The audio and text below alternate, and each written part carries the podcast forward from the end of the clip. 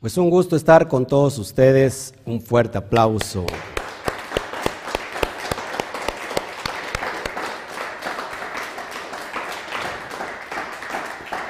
Pues Shabbat Shalom a todos, a todas las naciones, a todos los hermanos, a todos los talmidín. Gracias por estar con nosotros. Saludamos a los que ya se están conectando, eh, tanto en YouTube como en Facebook. Por favor, si nos pueden ayudar a compartir, a darle me gusta al video, a darle me encanta y compártanlo por favor en todas sus redes sociales. Se los voy a agradecer mucho porque si nosotros nos unimos, y estamos en la misma perspectiva y expandemos eh, la verdad, bueno, pues va a llegar a muchas más almas, así como algún día lo alcanzó usted y a mí. Bueno, saludamos a Claudia Tamayo desde Colombia, ya está lista ahí. Elvira Paula también nos saluda, Chabat Chalón, no sé de dónde nos ve Elvira Paula, pero Chabat Chalón. Mari Montañez, eh, Luis Pérez, Joseph Sánchez desde El Paso, Texas, eh, Nelly Telles, Chabat Chalón. bueno, por favor, mientras empiezan a, congregar, ¿se escucha bien o qué? ¿Qué pasó? Ok, es que tenemos, seguimos teniendo problemas otra vez en, wow, es impresionante, impresionante, nunca nos había dado problema.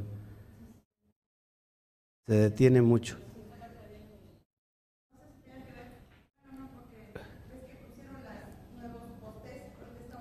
Ok, es que están cambiando todos los postes y esos detalles, a lo mejor nos está afectando, pero es impresionante. En la casa no tenemos, no tuvimos ese problema. Yo creo que nos vamos entonces a la casa y allá desde ahí transmitimos en vivo. Bueno, se va Chalón, Carritos de Sama, esperemos que todo esté bien, que, se pueda reanudar. Estamos, no se nos ha cortado, así que, bueno, seguimos aquí, Ivonne Espinel, Chabat Chalón, eh, híjole, creo que es impresionante. Pónganse de una vez de, acuerdo. Llame por favor a esa empresa. De una vez hacemos el cambio porque ya, ya es imposible esto. No puede ser que, que nos esté fallando tanto. Está parado esta cosa. Desde La Paz, Bolivia nos, nos saluda. Bueno, vamos a, poner un poquito aquí el, eh, mi pantalla para ver si, si este, con la pantalla no se corta. Así que saludamos a todos, por favor. Checamos, checamos por favor eh, si estamos bien. Hace ocho días tuvimos el mismo problema y no sé, nunca nos había pasado realmente. Así que llamamos a la hermana Luz, a ver si así viene, ¿verdad? Para que nos conecte el nuevo internet de que es este, ¿cómo se llama? Luz María, por favor, necesitamos tu ayuda. Es fibra óptica, ya, a la, a la de ya, ahorita mismo, si se puede hacer. Ah, no, no se puede hacer porque es Shabbat. Pero bueno, ya salvarnos, aunque se podría porque es, es para enseñar el mensaje. Espero que, se me siga aquí cortando. Es impresionante. Fuera de línea, me está marcando fuera de línea. Así que, amados, por favor, eh, espero su, su, este, su comprensión, ya que no es no es este, no tiene nada que ver con nosotros. Este, y qué, lástima, la verdad es que uno se prepara, uno se, bueno, se, toda la noche, parte de la noche está preparando para entregar este mensaje y que tenemos mucha responsabilidad de entregarlo y que bueno, y que tristemente eh, nos, nos encontramos batallando hoy con este Internet. Este, no sé si tengan aquí, Claula, el, número de contrato y todo eso para hablar, porque la verdad es que para hablar, a ver si, a ver si está de casualidad en la mochila, para hablar porque tenemos ese gravísimo problema y estamos transmitiendo en vivo. No, y no se puede, y sigue, sigue con lo mismo, ¿eh? Está deteniendo mucho. Y bueno, ok, bueno, pues creo que ya estamos ahí otra vez. Espero que no se, se nos corte. Bueno, amados, amados hermanos, esperando en el Eterno que no se nos corte. Y, bueno, vamos a cambiar de, plataforma, no nos, no nos conviene esta, estamos pagando demasiado caro. Y bueno, oramos para iniciar. Abacadosh, te doy a ti toda la gloria Gracias por todo lo que tú haces. Gracias por todo lo que tú dispones.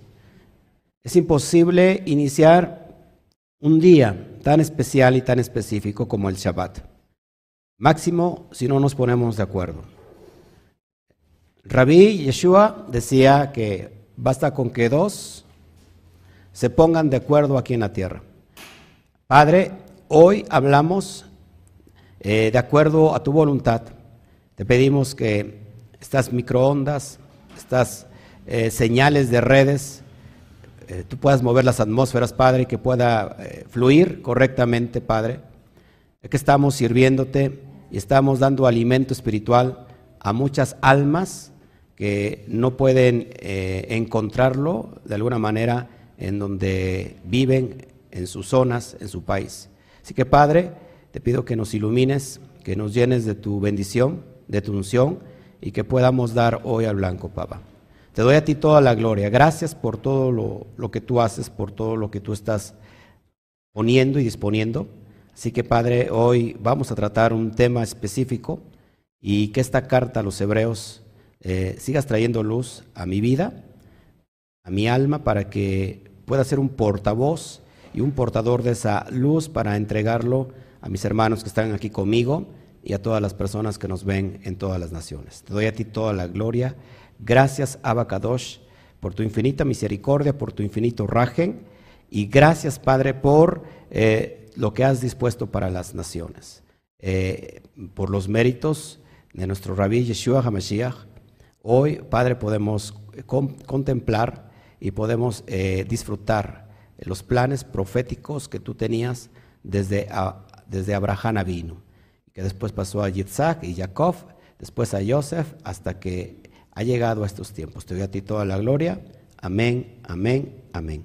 Bueno, estamos bien, seguimos, entonces abrimos por favor, a ver si no aparezco tanto en pantalla, porque como estamos transmitiendo en HD, y, bueno, también se, se cicla un poquito por eso. Vamos al libro de Hebreos, ya estamos en el en el capítulo 10 estoy estrenando Y, Brit, Hadashah. Me la regalaron hace, ¿qué? ¿Dos años o tres años?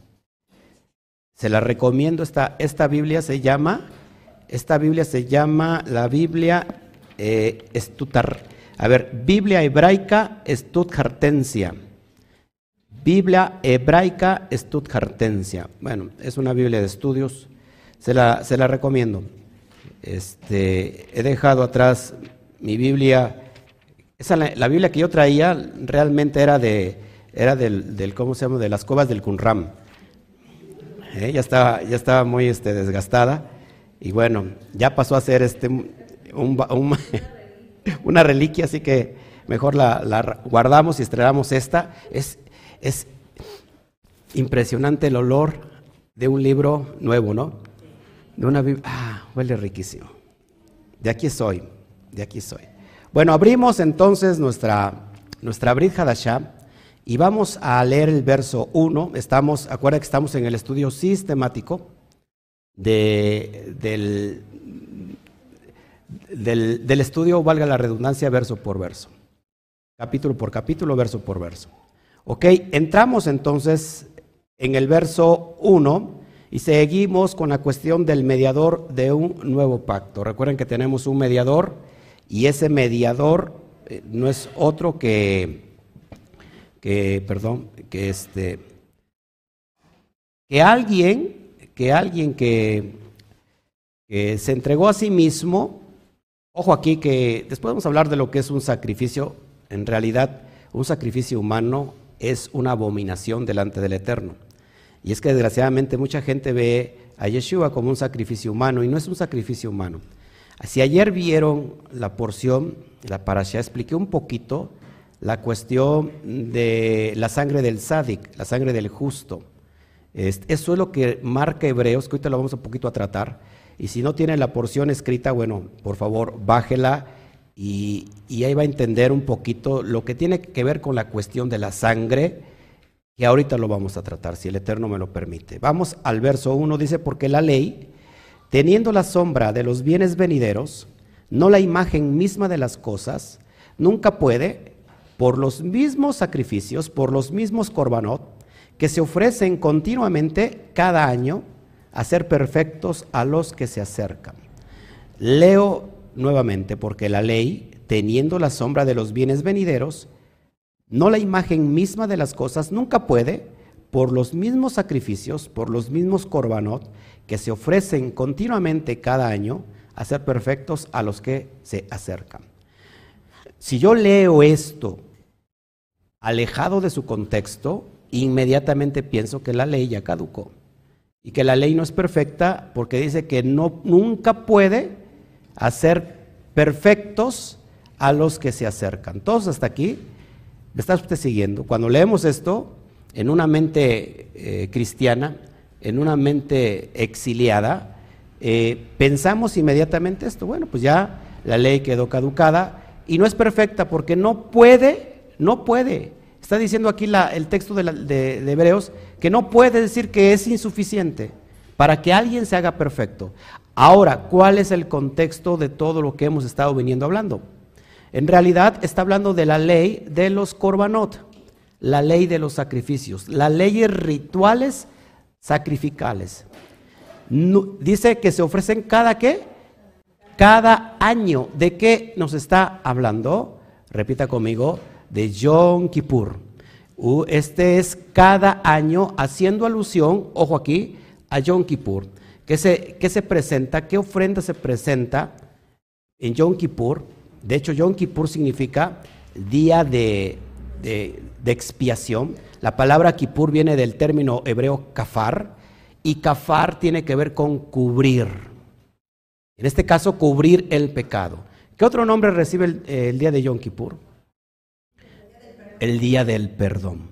Ahora, ¿por qué dice que Yom Kippur no se puede hacer perfectos a los que se acercan? Porque solamente los pecados que eran, eh, ¿cómo se llama?, condonados, era el pecado, ¿se acuerdan?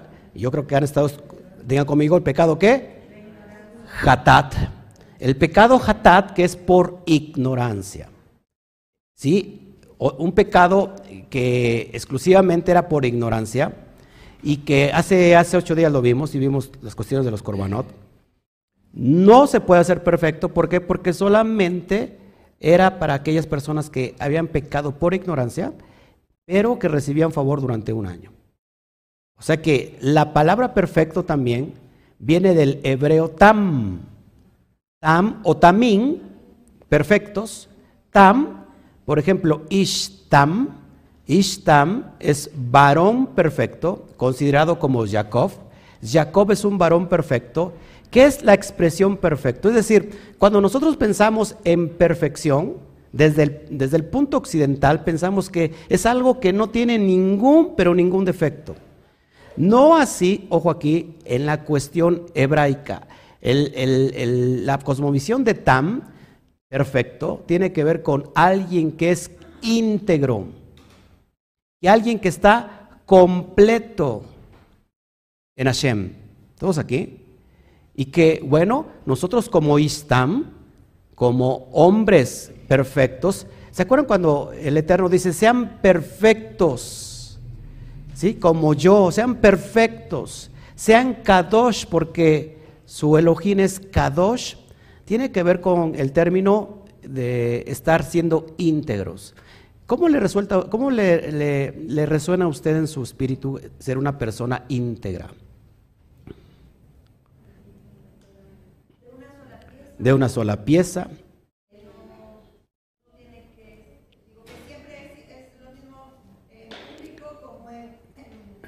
que no vende sus principios, que no compromete sus, sus principios, no compromete la verdad a conveniencia de la carne.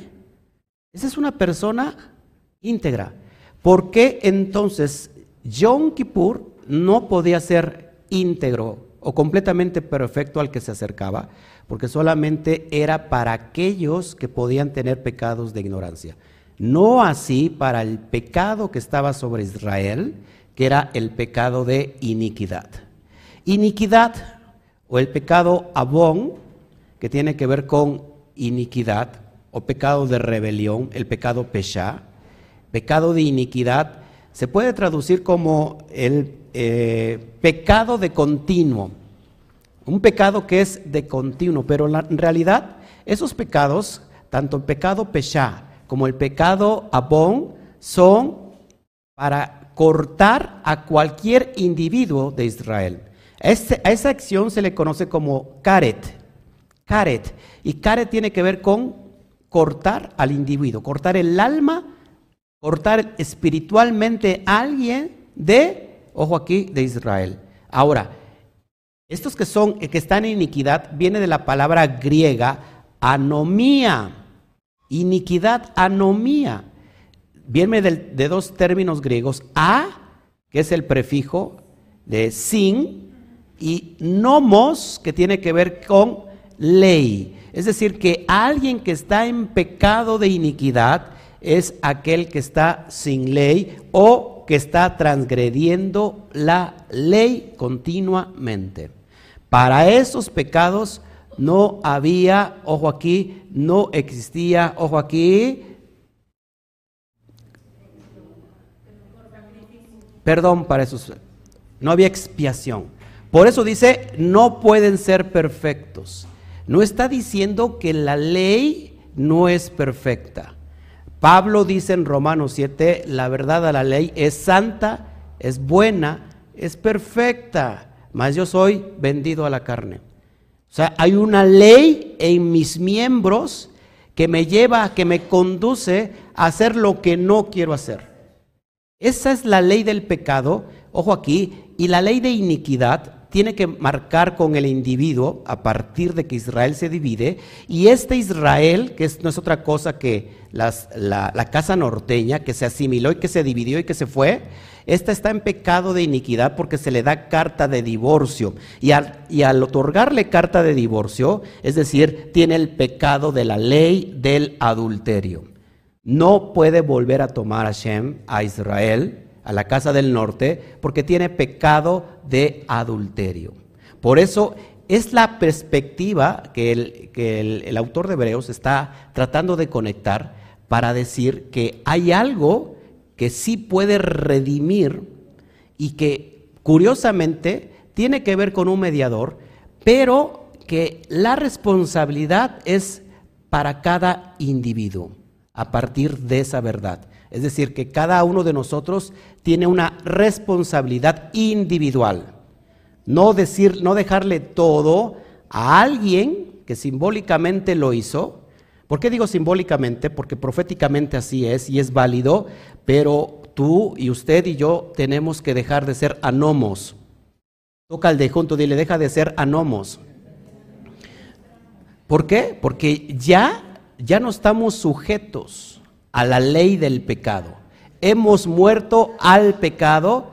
¿Cómo volveremos a vivir? Por lo cual, ¿seguiremos pecando porque la gracia abunda? Dice Pablo, en ninguna manera. Entonces vamos a, a seguir relatando todo esto ¿Me va entendiendo? ¿Sí? Bueno, tengo la versión Kadosh, el mismo texto, dice, porque la Torah tiene en ella una sombra de las cosas buenas por venir, por lo tanto, por medio de los mismos sacrificios repetidos que se ofrecen interminablemente año tras año, nunca pueden llevar a la meta aquellos que se acercan al lugar Kadosh, Kadoshin, para ofrecerlos. ¿Quién era el que ofrecía el, el el Coengadol, en, en, ¿cómo se llama? En manifestación de todo el pueblo de Israel. Entraba por el pecado de él, de su familia y por todo el pueblo de Israel. Ojo aquí. Ahora, lo que el autor está haciendo esta alusión, que ya no necesitamos un Cohen Gadol año tras año, que tenemos uno que es establecido legalmente y que de alguna manera usted y yo somos coanín para entrar en la presencia del lugar Kadosh Kadoshim. Pero ¿cómo se entra? Esto es lo que vamos a ver. ¿Sí? Seguimos. Verso 2. De otra manera, cesarían de ofrecerse los korbanot, pues los que tratan tributan este culto, limpios una vez, no tendrían ya más conciencia de pecado. Y vamos a ver que adelantito en el verso 26 vamos a tratar la cuestión del pecado, porque aquí se empieza a desvirtuar todo. Por favor, no me distraigan. Si están entrando las personas, dejen que entren las personas, que se sienten. Eh, por eso, este, no me distraigan, please. Estamos, estamos en, en una hora kadosh, en una hora santa, y yo creo que, y bueno, la, la, palabra tiene su, tiene que estar en, eh, en, una conducta kadosh. Repito, ya me distraje, repito otra vez. De otra manera, cesarían de ofrecerse, ¿de qué estamos hablando? De los sacrificios, pues los que tributan este culto limpios una vez, no tendrían ya más conciencia de pecado. Y vamos a ver que parece que es un juego de palabras, es decir, parece que el autor está diciendo que todo eso fue, que no fue válido, que no fue suficiente y que ahora en el Mesías pues ya está todo cumplido y ya no tienes ningún pecado. Pero en el verso 26, lo voy, a adelantar tantito, en el verso 26 Parece que dice todo lo contrario, porque si continuamente pecando, dice, perdón, porque si continuamos pecando voluntariamente, ojo, porque si seguimos pecando voluntariamente, después de haber recibido el conocimiento de la verdad, ya no queda más sacrificios por el pecado. ¿Qué es lo que nos está diciendo el autor? Que esto no es pretexto para seguir pecando. No sé si me explico. El pueblo de Israel estaba marcado por el pecado, una vez más, ¿de qué? de adulterio. Una vez conociendo la verdad, ¿cómo vamos a pecar voluntariamente? ¿Cómo vamos a seguir siendo adúlteros? Es lo que se está refiriendo el, texto en su contexto, para que no nos vayamos distrayendo. Seguimos, verso 3. Pero en estos sacrificios, cada año se hace memoria de los pecados. Cada año se hace memoria de los pecados. Pues lógico, porque, ¿Por qué se hace cada año memoria de los pecados? Pues porque el pueblo seguía pecando, de alguna manera. ¿Sí? Verso 4. Porque la sangre de los toros y de los machos cabríos no pueden quitar los pecados. Alguien dígame amén. La sangre de los toros y de los machos cabríos no pueden quitar los pecados. Entonces, ¿cómo así se presentaban los toros, 70 toros en expiación de todas las naciones, y los machos cabríos, que eran dos, uno para Hashem y otro para Azazel, ¿cómo entonces no pueden quitar los pecados? Por supuesto que no pueden quitar los pecados, los cubren. Una cosa es quitar, anular y otra cosa es cubrir. No sé si me explico. Por eso, en el lugar Kadosh Kadoshin, en la charola donde contenían la sangre que era rociada, y estaban los dos ángeles, los malajín, querubines, viéndose como testigos. Esa sangre, ojo aquí, era la que proveía el cubrir esos pecados. Eh, Hashem no veía el pecado, sino veía la sangre. Es decir, que la sangre formaba un velo para no ver el pecado. Lo cubría. ¿Cuál era el propósito de Hashem? Que nosotros estuviéramos pecando continuamente. No, porque eso se llama iniquidad. Que una vez conociendo la verdad y conociendo esta alegoría que es Mashiach, nosotros en verdad, nos comprometamos a ya no seguir haciéndolo. Porque ahora la sangre que cubre la, sangre de los toros y de los machos cabríos, va a hacer referencia a la sangre del sádic, que esa es para siempre. Y peor para nosotros, porque ahora no tenemos pretextos para ya no cumplir la Torah.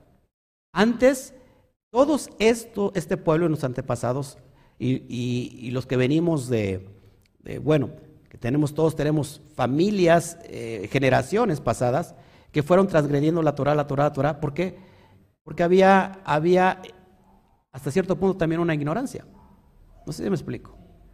Ahora que estamos conociendo la verdad, como dice el, eh, versículo 26, ¿cómo habremos de pecar? Voluntariamente. Verso 5, ¿sí me van entendiendo?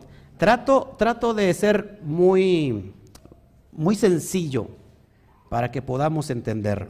Verso 5, por lo cual, entrando en el mundo, dice, sacrificio y ofrenda no quisiste, más me preparaste cuerpo.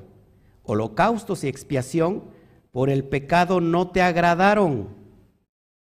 Entonces dije, he aquí que vengo, oh Adonai, para hacer tu voluntad, como en el rollo del libro está escrito. Y eso lo vemos en el Salmo 46 al 8.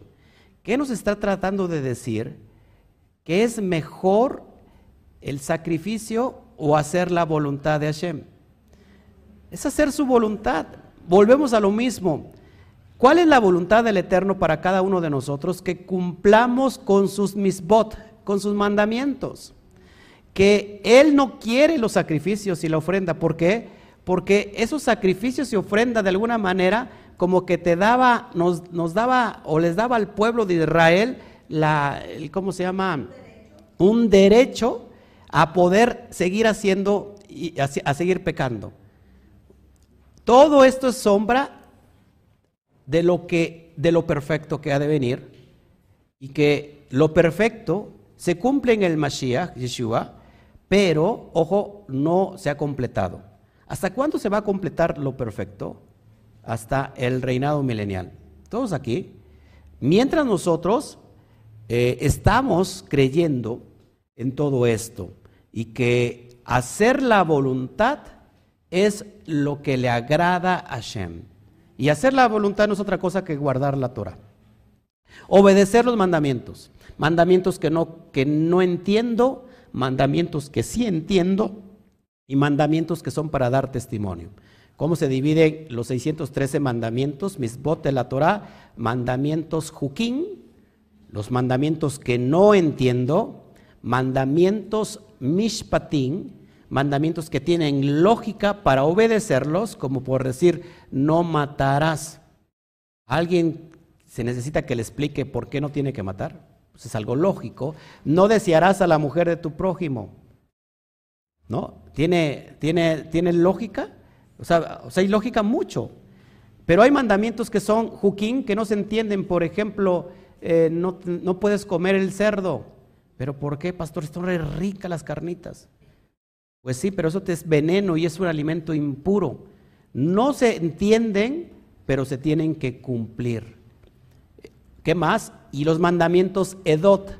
Los mandamientos Edot son para dar testimonio de lo que Hashem ha hecho. Por ejemplo, hoy estamos haciendo un mandamiento Edot. ¿Qué es un mandamiento Edot? Estamos dando testimonio que el Eterno hizo los cielos y la tierra y a, la creación máxima de Él, que es el hombre, el Adán, y el sexto día terminó todo y el séptimo reposó de sus obras, de toda la obra que hizo. Hoy estamos haciendo remembranza de lo que Hashem hizo, su mandamiento Edot. ¿Qué es hacer la voluntad? Nuevamente, obedecer los mandamientos. Entienda yo o no entienda. El famoso, que alguien me lo revele. Que venga un ángel y que me diga que tengo que guardar Shabbat. Si yo no soy judío, yo soy gentil. La pregunta, ¿los gentiles tienen que guardar Shabbat? ¿Eh? No, no tienen que guardar Shabbat porque son gentiles. Gentiles significa paganos, naciones paganas. No tienen que guardar el Shabbat porque son paganos. O sea, cuando alguien dice, yo como gentil puedo guardar el Shabbat, no, no tienes que guardar el Shabbat porque eres pagano. Pero tú como casa de Israel tienes que guardar el Shabbat, por supuesto. Y aquellos que no guardan el Shabbat son considerados, ojo aquí, no lo digo yo, lo dice todo el texto de la Torah, lo dice el judaísmo, lo dice eh, toda la, perspectiva hebraica, aquellos se llaman reshaim. Y reshaim significan malvados. ¿Tienen que guardar los, malvados el Shabbat? No. No lo tienen que hacer porque son malvados. ¿Quién sí guarda los, el, Shabbat? Los sadikim, los justos. Y además nosotros no guardamos el Shabbat. El Shabbat nos guarda a nosotros. ¿Cuántos de aquí, bendito sea el Eterno, nos ha cubierto del COVID? ¿No? Aquí estamos. Algunos les dio y sin, saber. Y bueno, y fueron portadores y también no sé cuántos contaminaron. No, no es cierto. no, pero en serio, ¿te has preguntado eso? que a lo mejor ya te dio y ni te diste cuenta. Hago aquí una, una, acotación y no me quiero ver este, no me quiero ver realmente irresponsable. Yo digo esto, y es algo que el Eterno me hizo sentir. Cuando el ser humano es recluido en un lugar encerrado, esta persona que no le da el sol, que no le da el aire, esta persona se debilita. Es como alguien que quiere vivir en una burbuja, por lo cual cuando sale la persona se va a enfermar de cualquier cosa. Ojo aquí, esto es bien importante. El oxígeno que recibimos por medio de la respiración, por medio del aire, del aire fresco, oxigena nuestro cuerpo y lo hace, ojo aquí, lo hace alcalino. No soy médico, ¿eh? Y me puedo equivocar, pero lo hace alcalino y ojo aquí que un pH alcalino mata cualquier célula cancerosa. El sol, el sol es vitamina para nuestros huesos. El sol, eh, con el sol se, se pueden activar eh, nuestras defensas. Entonces, cuando alguien es recluido, cuando alguien es recluido que no le dé el sol, que no le dé el aire, amados hermanos, cuando esa persona sale, se contamina. ¿Qué es lo que hizo sentir en mi corazón? Que yo no puedo dejar de no salir, pero siempre y cuando soy responsable. Soy responsable conmigo mismo y responsable con el que me rodea. Porque yo tengo que adquirir esas eh, anticuerpos. No sé si me explico. Cuando tú dejas y tú te aíslas completamente, tus anticuerpos valieron y puedes adquirir cualquier enfermedad. Salga usted, no vaya a lugares con, mucha gente, si no tiene que ir, no vaya. Yo digo, salga, pero vaya al campo, vaya a, caminar, vaya que le dé el sol. Si va, tiene que ir a un lugar pues vaya, pero vaya con su cubrebocas, eh, lávese las manos, no se talle los ojos, porque mucha gente, mucha gente ni lo sabe, se lleva, se está rascando los ojos, se agarra la boca. Yo no puedo, haz de cuenta que mis manos no tienen que hacer contacto con mi cara. Me lavo las manos, he cambiado mis, mis hábitos, porque soy responsable, pero no me voy a someter a algo, a encerrarme, porque eso me hace daño. Si tú a un pajarito lo tienes en una jaulita y nunca le pega ese pajarito el sol, ese pajarito se va a morir. En un perrito lo mismo. Porque un si alguien que tenga mascotas, los perritos van a buscar donde hay, donde está el sol. Por ejemplo, mi, perrita va todos los días a tomar sus baños de sol. Sí. Ah, sí, sí, lo, lo vi.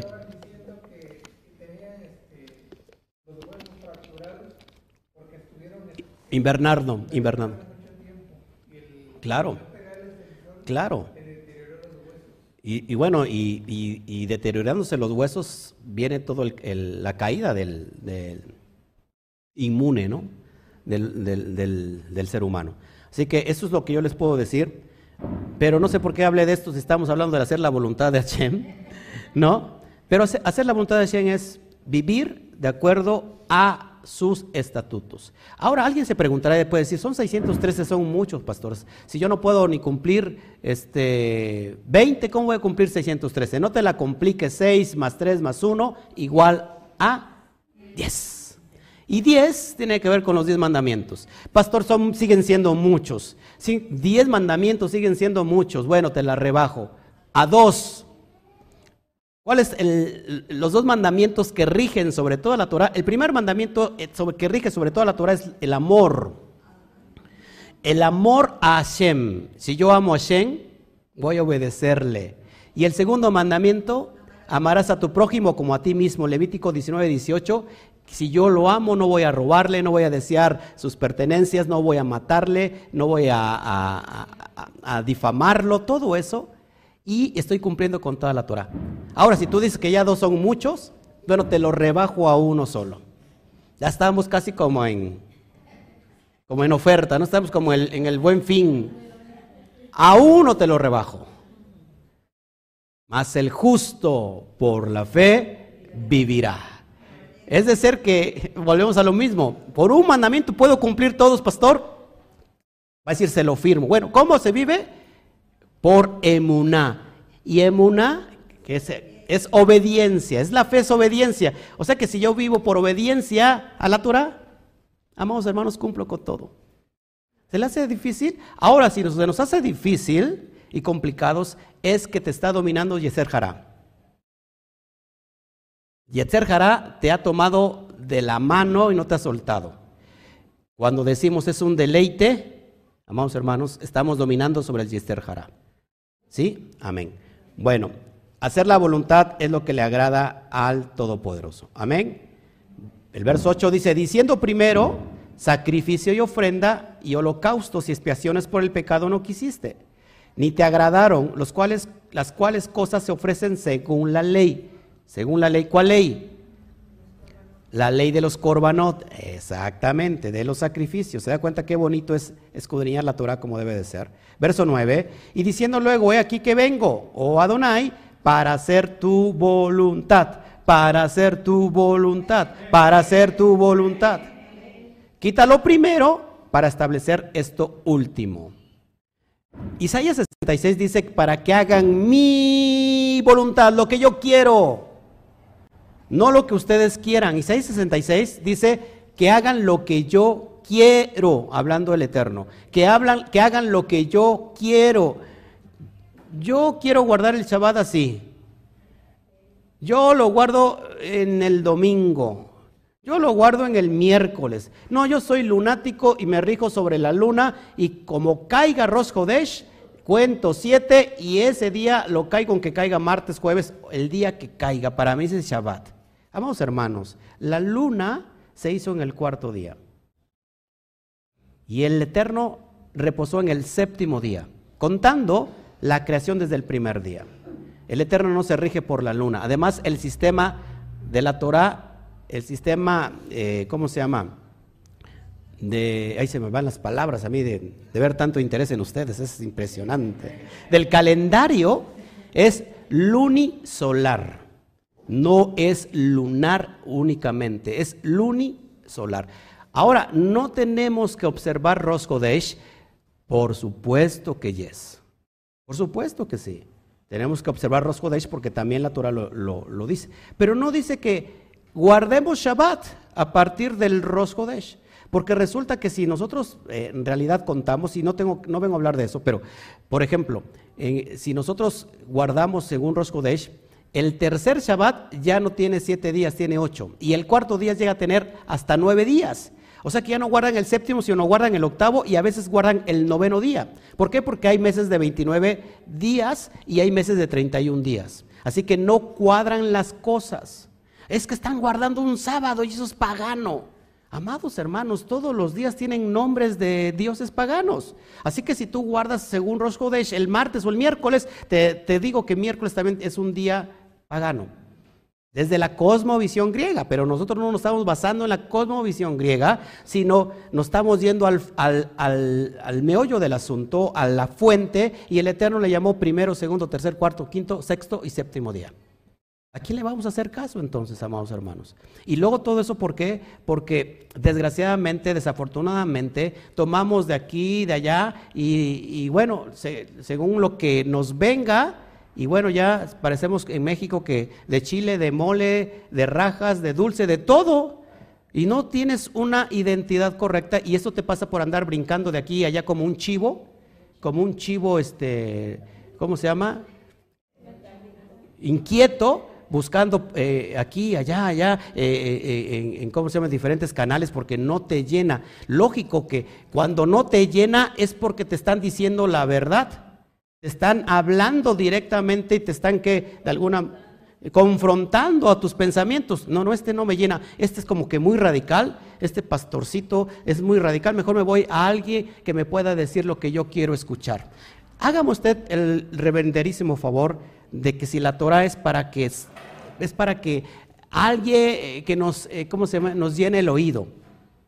La Torah es para confrontarnos a nosotros. Y si la Torah no te está confrontando, entonces no es Torah. One more time. Si la Torah si el mensaje que estás escuchando de la Torah no te confronta a ti mismo, a tus pensamientos ideales, entonces eso no es Torah, porque la Torah primero me viene a confrontar. Tiene que sacar, liberar mi alma del estado más eh, pagano que es el Yeter Esa, esa, como se llama, impureza del serpiente que me tiene atado. Si yo no salgo de ahí, entonces eso no es Torah, porque la Torah te viene a traer luz y te viene a dar herramientas para que salgas de ese estado. Ay, que me deprimo todos los días. Estás, estar en tristeza, amados hermanos, es estar todavía en el exilio de Egipto. Es estar, el exilio tiene que ver con, paradójicamente o metafóricamente, con tu cuerpo. Aquel que está pegado al cuerpo, a lo físico, es que está viviendo todavía en su exilio, en Egipto. Y entonces la persona no puede porque tiene ladrillos que ya construyó en Egipto que son ¿qué? paradigmas y que son difíciles de tirarlos. Entonces, ¿por qué el Eterno cuando nos llama a algo, siempre, ojo aquí, cuando el Eterno nos llama, ya que te voy a dar una, una lección bien preciosa, cuando te llama y cuando vas a la verdad te tiene que confrontar, porque lo primero que viene en ti es ese, ese asunto de, de dolor en el cuerpo. Por ejemplo, ¿cuántos, ¿cuántos de aquí venimos con paradigmas y que nos ha costado irlas quitando conforme vamos avanzando? Yo tenía muchas paradigmas. Yo llegué a decir ciertas cosas que no entendía y como no lo entendemos inmediatamente, ¿qué decimos? No, no, eso, eso es del mal, eso es del diablo, porque por los paradigmas. Una manera de romper paradigmas, si, todas, si todas, todavía aquí ustedes tienen paradigmas y los que me están viendo del otro lado de la pantalla, les voy a enseñar algo bien delicioso de cómo poder quebrar esos paradigmas. Una manera de romper paradigmas es la siguiente. Cuando una persona desea acercarse a Shem y está muy influenciado por el Yeter Hará, el Eterno le tiene que ayudar, ojo, para reequilibrar su conciencia. Le debilita, ojo, su cuerpo, porque todos los paradigmas vienen del cuerpo, no vienen del alma. Por eso cuando una persona se acerca al Eterno, lo primero que recibe es que oposición. Se empieza a enfermar, empieza a tener problemas físicos, porque el Eterno te va, te va a, eh, te va a ayudar a, traer ese equilibrio y tiene que debilitar, debilitar, tu cuerpo. El cuerpo tiene que ver con el Yister Haram. La gente no entiende eso y ¿qué hace? No, esto no es de Dios, yo me voy por otro lado. Cuando no hay confrontación en tu alma, tú puedes decir, pues de aquí soy, mira, yo vengo de mis paradigmas y aquí están diciendo lo mismo, pero con otras palabras, pero estamos en la misma, en la misma sintonía. No ha salido de tu Yetzer Haram. Ojo aquí. Entonces el cuerpo se hace tan fuerte, ojo, que el alma se debilita. Por eso una persona muy orgullosa, que se ha portado muy mal, cuando está muy enfermo, ¿qué pasa? Cambia de comportamiento, algunos. Y su conducta, su cuerpo está débil y los paradigmas de antes ya no tienen poder sobre el alma. El alma recupera su fuerza y esa persona vuelve tierna y dulce cuando antes era arrogante y malvado. Es por eso el asunto que vemos con Pablo cuando Pablo en, la iglesia de los Corintios, en la iglesia de los Corintios, tiene un problema que el, que, el, que el hijo se metió con la madrastra y los líderes no hacían nada y lo tenían. ¿Y qué dice Pablo? Échenlo, sáquenlo, expúlsenlo.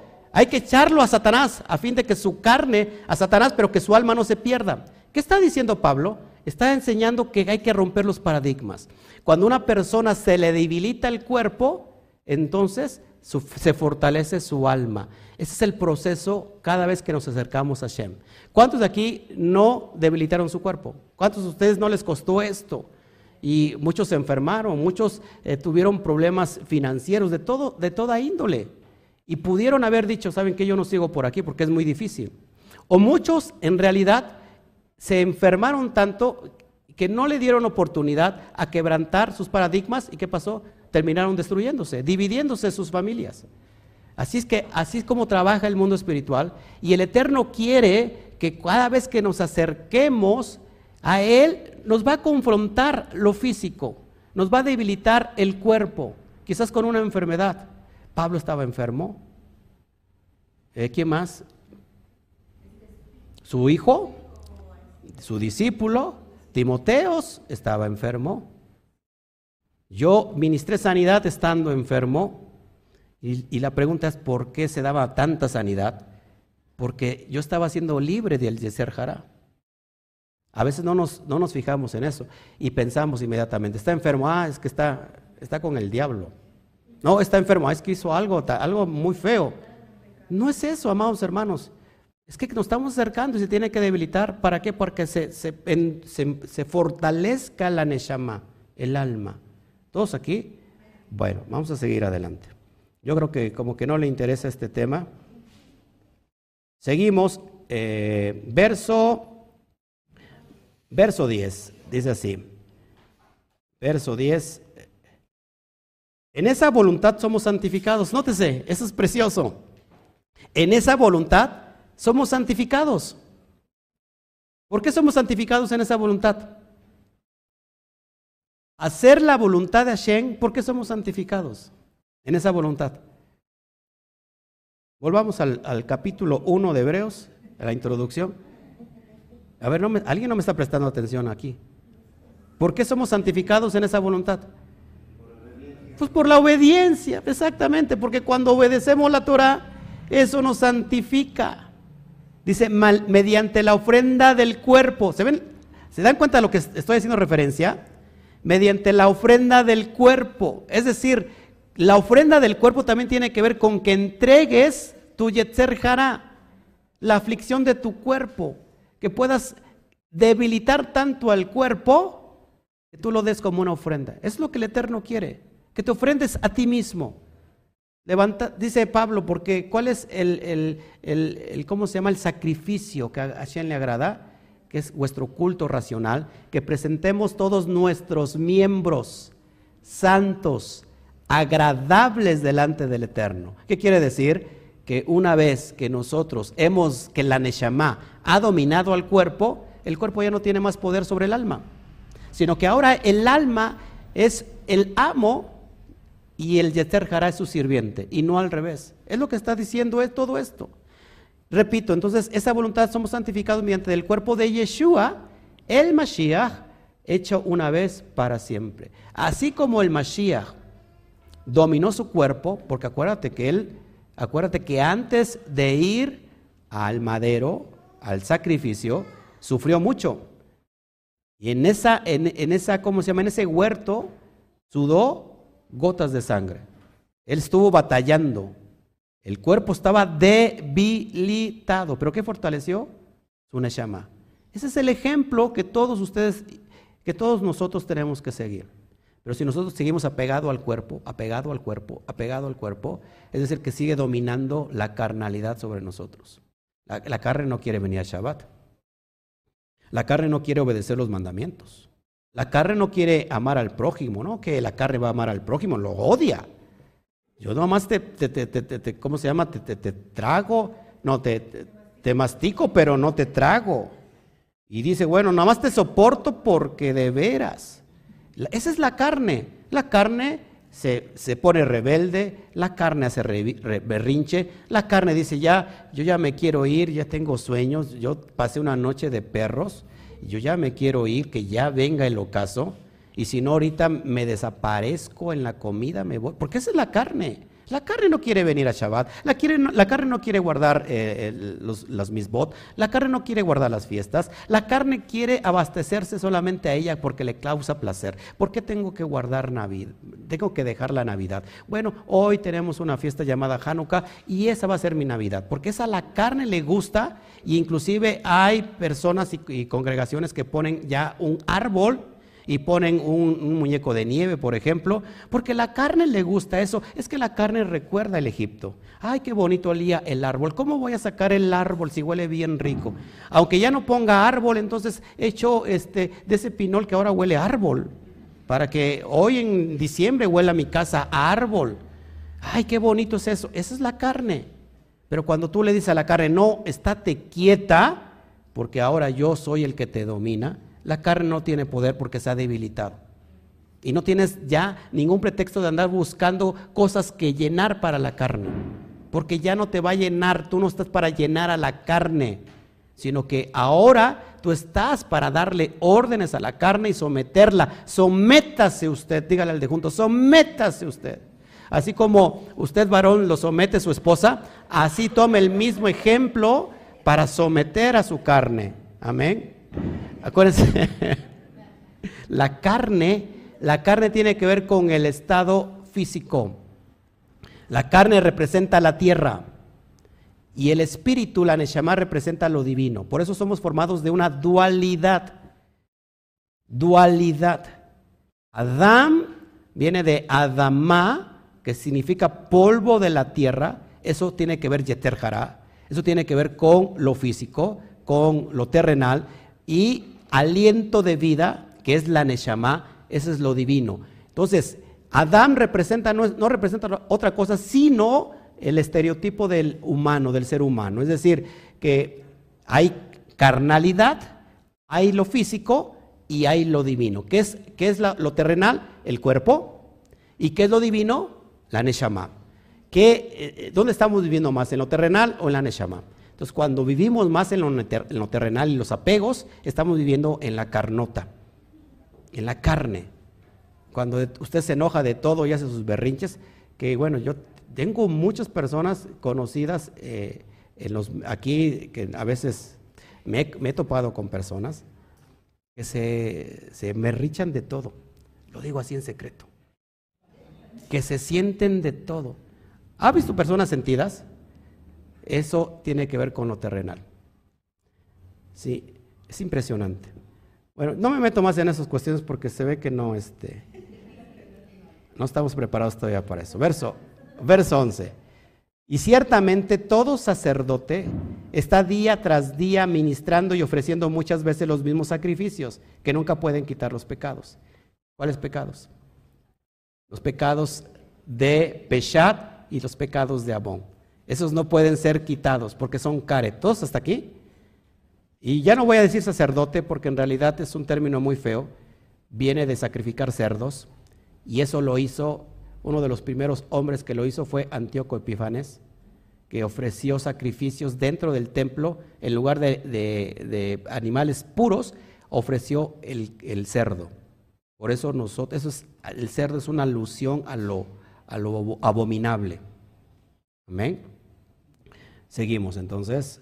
Verso, bueno, ahí mismo, eh, Shemot 28, 29, 38 al 39 habla de que cada día en cuestión de los sacrificios, dice, ahora esto es lo que ofrecerás en el altar, dos corderos de un año, regularmente todos los días, y un cordero ofrecerás en la mañana y el otro al anochecer.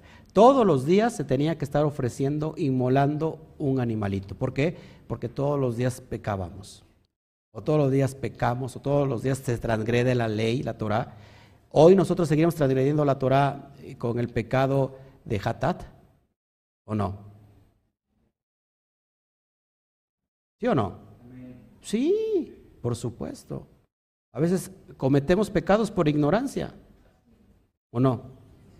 Por ejemplo, si yo, hay mucha gente que lleva a cabo una mitzvah que no está en la Torah, que está en el judaísmo, por ejemplo.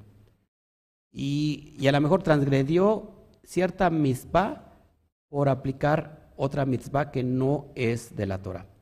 Es un pecado de ignorancia. ¿Todos aquí? Ahora, nosotros ignoramos muchas cosas todavía. Porque venimos de qué? Del occidente. Venimos del exilio de occidente. ¿Eh? Venimos del paganismo. Todavía ignoramos muchas cosas. Por eso, lo más eh, común es que cuando una persona vuelve, va directamente al judaísmo. Porque con el judaísmo pues, tiene más experiencia y terminan haciendo lo que no tenían que hacer. Ahora creen en muchas cosas que no están estipuladas en la Torah. ¿Qué es lo que un, recién convertido tiene que hacer? Pues basarse en la Torah. Limpiar, tratar de quebrantar su, su cuerpo para que su alma sea libre. Un esclavo no puede hacer nada con su libertad porque no se le enseñó a ser libre. Un esclavo tiene que aprender a vivir en libertad, porque si no se convierte en libertinaje. ¿Todos aquí? Por eso cuando nosotros venimos, salimos de Misraín, de ese Misraín occidental, pues no sabíamos qué hacer. Entonces nos estamos guiados, guiados por el Ruach Kodesh para estipularnos en la Torah. Y no nos desviamos ni a derecha ni a izquierda. No me gusta con una kipá. ¿Por qué no me ve con una kipá? Porque no es Torah. Ahora es malo eh, ponerse una, una kipá. No, si tú eres judío. Tú eres judío, ponte una kipá. Aunque tampoco es Torah. ¿Es, eh, ¿Es, malo usar los? No, por supuesto, hay que usar tzitzit. Los tefilín para orar tienen un poder impresionante, después vamos a hablar de eso. Pero hay cuestiones que nosotros no sabemos. Por ejemplo, la fiesta de Hanukkah es un mandamiento. ¿Y se puede realizar? Pues sí, pero de acuerdo al propósito, como ayer explicaba. Esa es la fuente, pero si usted me ve hoy con muchas lucecitas y aquí con mi arbolito, ¿qué diferencia tiene de la Navidad? No sé si me explico. ¿Dónde está el confrontamiento a, mi propio ser, a mi propio espíritu? ¿Dónde, dónde quedó? Y, bueno, los bueno, los regalitos no los quitamos, ¿no? Porque eso es como que calientan el alma, ¿no? El regalo. Imagínate, Yeshua llegó con Pedro y le dijo, nos tocó el intercambio de regalos. Mira, me tocó darte a ti, Pedro. Y Pedro, como ya ves que es medio regañón, dice, pues a mí me tocó con Pablo. Ya ves que el otro día Pablo me dijo que, que soy este, que, ando judaizando. Y ya se enojó conmigo y me expuso delante de todo el, el Sanedrín. Y bueno, pero tocó a Pablo, yo le tengo que dar a Pablo. Y imagínate que ahí los, los apóstoles estén ahí, eh, ¿cómo se llama? intercambiando regalitos. No, amados hermanos, no perdamos la visión. Cuando, y luego muchos se ofenden por esto, ¿eh? Ah, es un religioso, es una persona muy, muy extremista. Eh, bueno, si nosotros vemos a Yeshua, eh, es uno de los más extremistas que hay, uno de los más radicales. A mí, yo siempre me gusta el lema y me voy a posar aquí porque me gusta dar la cara. A mí no me gustan las cosas grises. ¿No? ¿Somos o no, somos? Las áreas grises no, me, gustan. A mi esposa le dijo, ¿me amas bien o no me amas? O todo o nada. Sí, así es. Así se lo estaba recordando ella hace la semana pasada a su hijo, porque el hijo ya tiene novia. Entonces, pues, no sé por qué le dijo todo o nada, ¿no? Bueno, yo o todo o nada, y con ustedes o todo o nada. Cuando alguien, una persona se, miren, yo lo digo con mucho amor y mucho respeto. Yo estoy aquí, soy muy paciente, pero cuando una persona, por su propia voluntad, hace lo que quiera allá afuera, ya ni la tomo en cuenta. ¿Por qué? Porque esa persona ha decidido hacer su santa voluntad. Bueno, que de santa no tiene nada. Yo estoy aquí para eh, instruirlos cómo se debe de hacer. Y creo que soy ejemplo, aunque no soy perfecto. Pero creo que estamos en el proceso de ser tamín, íntegros, perfectos. Como me ve usted aquí, me ve usted allá abajo. Como me ve usted aquí en la quilá, me ve en la, en la casa. A referencia que a veces me pongo mi mandil para, para trapear. Ahí se acaba la unción y se acaba todo, ¿no? Porque ahí, ahí gobierna Faraón, ¿no? no, no es cierto. Hay, todo en la vida tiene que tener un equilibrio. Fíjense, e, lo importante del equilibrio. Si usted dice, ah, voy a debilitar mi cuerpo, no le voy a dar de comer. Cuando nosotros ayunamos, debilitamos el cuerpo y la Neshama asciende. Pero también tiene que haber un equilibrio, porque ¿qué tal? Yo una vez voy a matar el cuerpo. Ya no le doy de comer ni duermo, no, porque a veces el cuerpo también nos guarda para que tengamos un equilibrio. Porque al fin de cuentas es un estuche, pero es más importante el contenido que el estuche. Haga usted el favor si alguien le regala a usted algo y llega, llega envuelto el regalito y que usted con mucho cuidado abre el regalito y todo, el empaque y agarra el contenido y le dice, mm", y se queda con, el, con la envoltura. ¿Qué es lo más importante? Pues el contenido. Y muchas veces nosotros hacemos así, que nos gusta más la envoltura en el mundo espiritual que el contenido. La envoltura es lo que a mí me agrada, es lo que a mí me, me, llena, lo que a mí, lo que quiere mi oído escuchar, mi carne escuchar. Sí, hay que ser santo, pero no tanto. Recuerda que ni tanto que alumbre al santo, ni tanto, ¿cómo es? Ni tanto, ni tanto que quema al santo, ni tanto que no la alumbre. Entonces hay que tener, no, no, en ese equilibrio no. Cada vez que tú eres más kadosh. Ahora, ¿se puede vivir en libertad siendo santo? De hecho, por supuesto, vivir en santidad es vivir en libertad. Yo no me tengo que esconder de nadie por besar a mi esposa. Andar en la calle de la mano con ella. ¿No? A veces ella como que me suelta, como dice, no, no, no, espérate. No, no es cierto. Eh, no me tengo que esconder de nada, ni de nadie. Usted puede ir a mi casa y puede ver mi naturalidad como soy. Puede entrar hasta adentro. O sea, no hay nada que esconder. Vivo en libertad. Mi teléfono lo tiene mi esposa. Ahorita, bueno, lo tengo acá porque estoy aquí. Pero ella puede tener mi, teléfono todo el, todo el día. Y yo puedo tener el de ella. No es que el de ella no me da la clave, pero bueno, lo puedo tener. No, no es cierto. Hay libertad para hacerlo, pero cuando alguien ya no quiere soltar el teléfono, es porque está, invades mi privacidad. Cada, cada quien es particular, gloria a Dios, aleluya. No sé si me explico. Entonces vivamos en santidad, amados hermanos. Seguimos, es bien largo el texto, vamos a seguir adelante. Verso 12 dice, pero en el Mashiach, habiendo ofrecido una vez para siempre un solo sacrificio por los pecados, se ha sentado a la diestra de Adonai. Una sola vez bastó, por supuesto. ¿Por, qué? Porque en ese madero dice que se clavó aquella acta de los decretos que nos era contraria. ¿Cuál era el acta de los decretos que nos era contraria? Muchos dicen, la ley. No, sino la ley del pecado de adulterio. Esos decretos que estaban sobre Israel fueron cancelados. Es lo que está refiriendo el verso 12. Y dice que se ha sentado a la diestra de Adonai.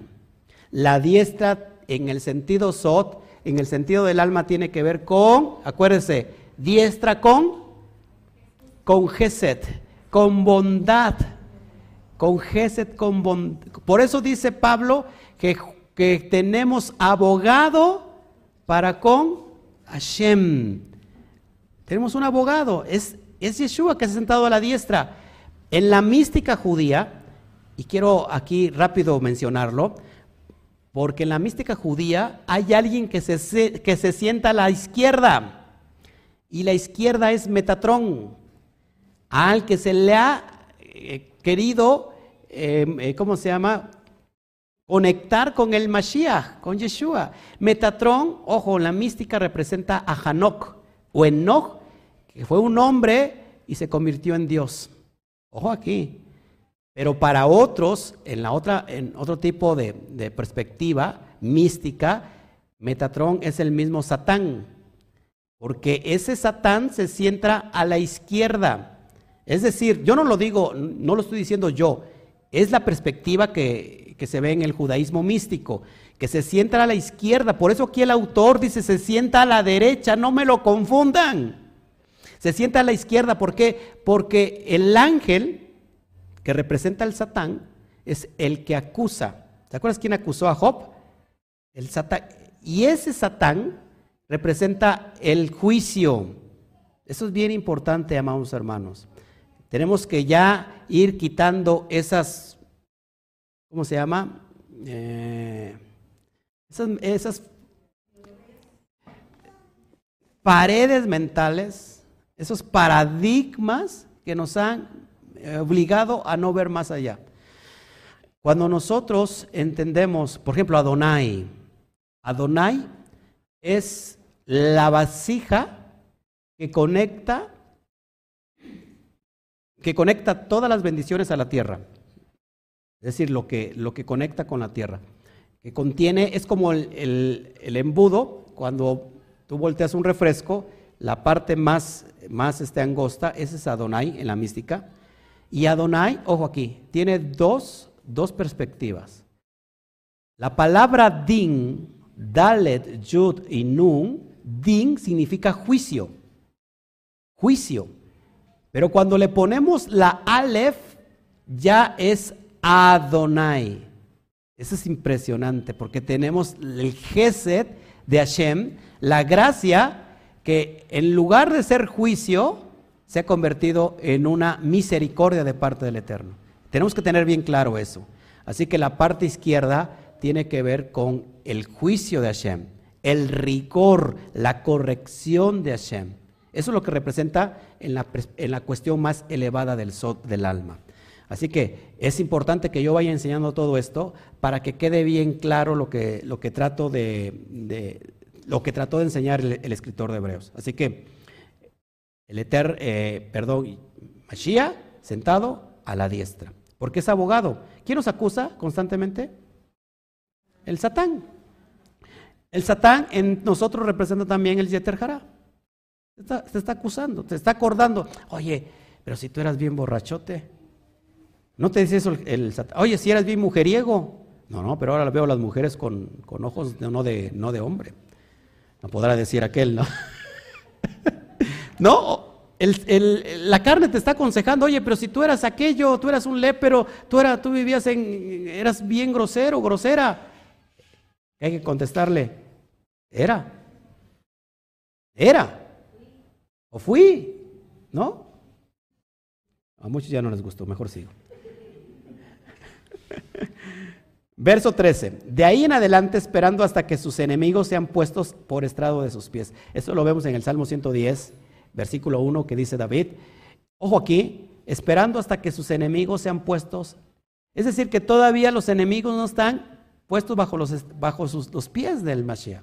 ¿Cuándo va a ser esto? Amados hermanos, estamos viendo en los tiempos que están por venir. Antes de todo esto se va a levantar el sistema mundial, el nuevo orden mundial, que dicho sea de paso, ya está avanzando como no tienen idea, y que esta pandemia en realidad es una pandemia que se ha originado eh, por los, altos mandos eh, más altos a nivel mundial y que, y que algo está muy feo detrás de eso. Se están viendo más avistamientos, ojo, y yo se los he dicho hace muchos años, que no les extrañe de pronto ver a alguien tomando el lugar, un líder mundial, siendo como un extraterrestre a, todo el mundo, saliendo a todo el mundo entrevistado por los noticieros del mundo y, él dejándose ver. ¿Qué, es, ¿Qué son los reptilianos?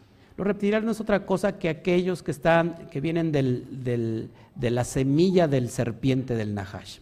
Aquellos que son los Reshaim, los que están, los que están formando la, parte eh, ideológica de, del nuevo orden mundial para destruir si fuere a los elegidos. Todo converge en el bien y en el mal. No, ojo aquí, ¿eh? no hay parte intermedia. Es decir, no hay ni medio, ni medio bueno ni medio malo. No, todo es está en las luz, en la luz o en las tinieblas. Eso es bien importante. Al final del tiempo, lo que va a reinar, ¿qué va a reinar? la luz. Verso 4, porque con una sola ofrenda hizo perfectos para siempre los santificados. Con una sola ofrenda, así es, hizo perfectos a quién? A los santificados. No hizo perfecto a los paganos. No hizo perfectos a aquellos que dicen yo ya no tengo que guardar nada porque Yeshua ya lo guardó. Que hizo perfecto a los santificados. ¿Quiénes son los santificados? Los que están guardando la Torah. A eso hizo, hizo perfectos. No aquellos que dicen, no, yo no guardo nada. Verso 15, y, nos atestigua el mismo, lo mismo el Ruach Kodesh, porque después de haber dicho, va a citar Pablo algo, perdón, el autor de Hebreos, este es el pacto que haré con ellos después de aquellos días, dice Adonai, pondré mis leyes en sus corazones y en sus mentes las escribiré. ¿Qué está citando el autor de Hebreos nuevamente por tercera vez en todo el estudio de la carta? Jeremías 31, 31. Ese es el pacto, el, el Abrit Hadashah. Y, y, añade, y nunca más me acordaré de sus pecados y transgresiones. Jeremías 31, 33 al 34. Y nunca más me acordaré de sus pecados y, sus transgresiones. ¿Por qué? Porque no habrá necesidad de recordarse, porque usted ya está capacitado para guardar la Torah. Ya no, ya no puede transgredir la Torah que a rato ahorita lo vamos a ver en el versículo 26, ya, porque si usted una vez que descubre la verdad y sigue transgrediendo la Torah, está en pecado y por lo cual ya no hay ningún sacrificio para eso. Ya, en pocas palabras, ya valimos sombrilla, como decimos aquí en México. Ya nos llevó el tren. ¿Sí?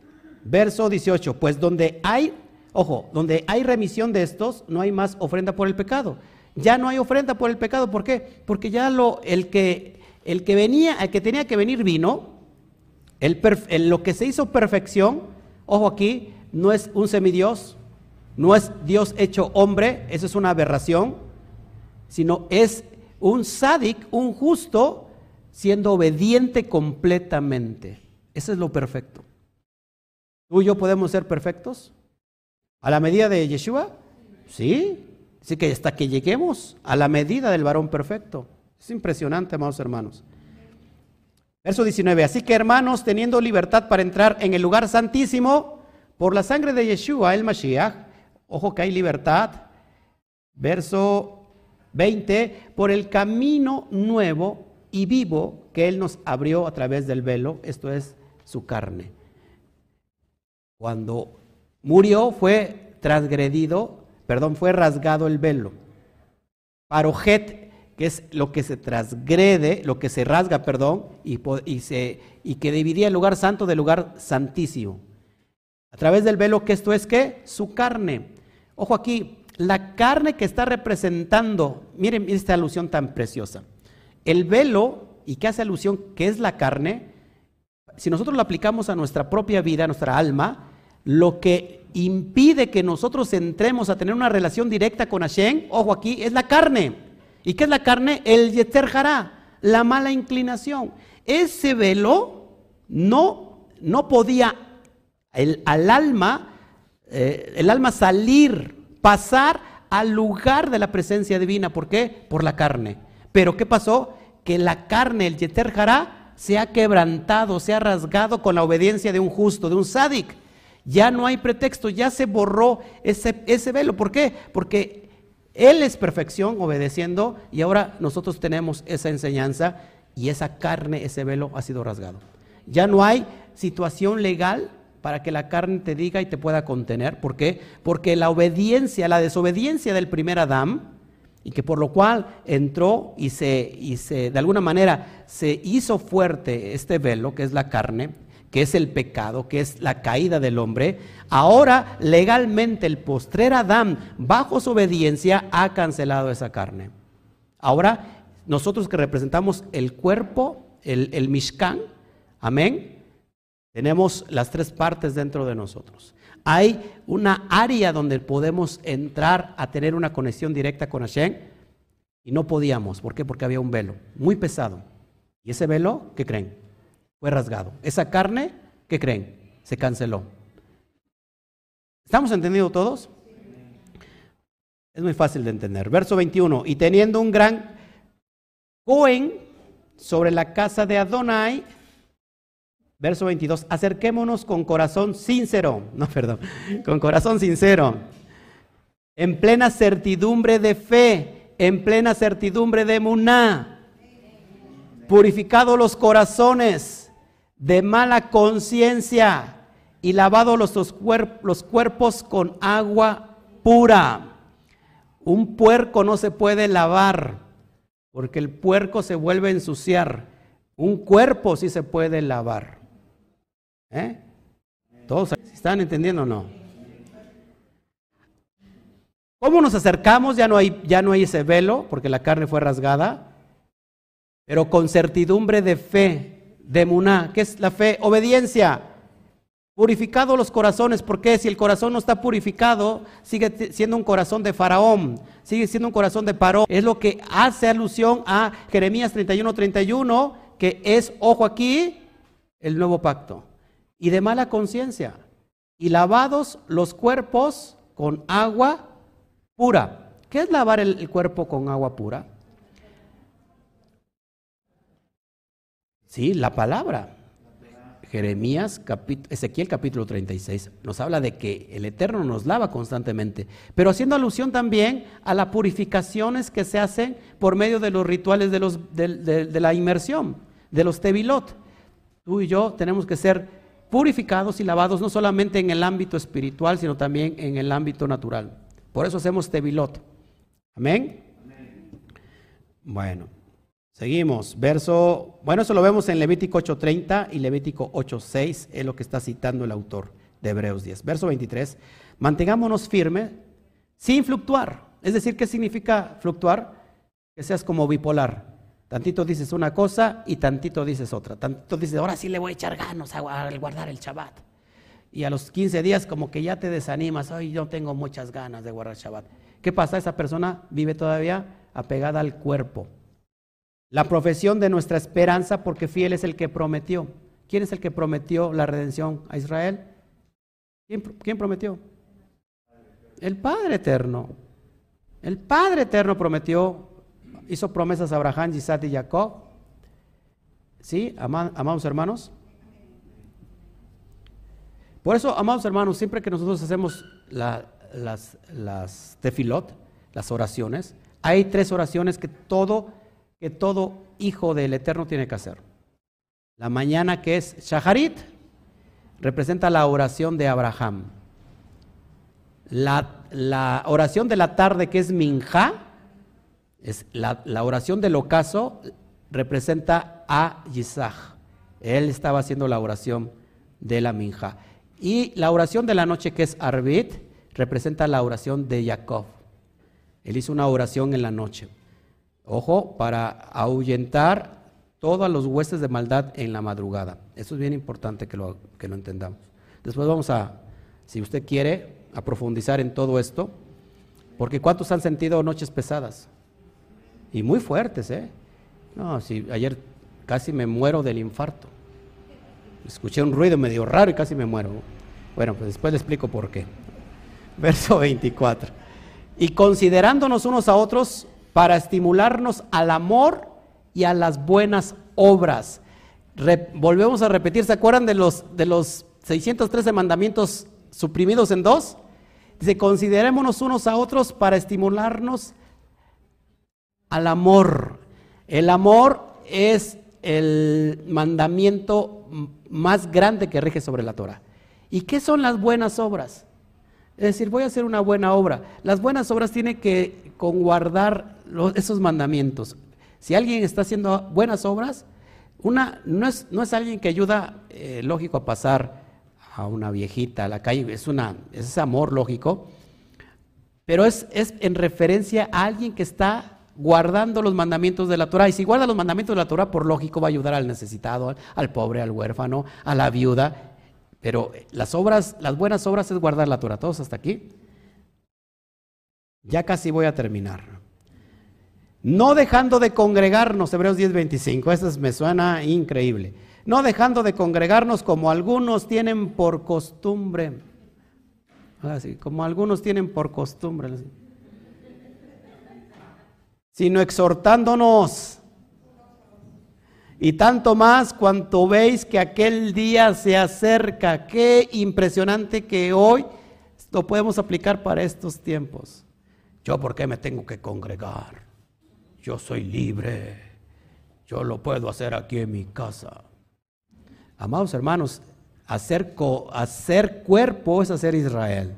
Y, tenemos que congregarnos porque solamente congregándonos, a ver, tú tienes que tener un, líder. Bueno, si tú eres tu propio líder, qué bueno. Pero los que no, los que no, los que no tienen liderazgo, necesitan un líder que le esté enseñando la Torah. Y hay que congregarnos. ¿Por qué? Porque cuando nos congregamos, que estamos recibiendo exhortación a guardar la Torah a ir a, elevar más el alma, a elevar más la neshama, a ir a un estado de conciencia mayor. E, e ir a un, estado de conciencia mayor es ser más obediente a lo que estamos escuchando.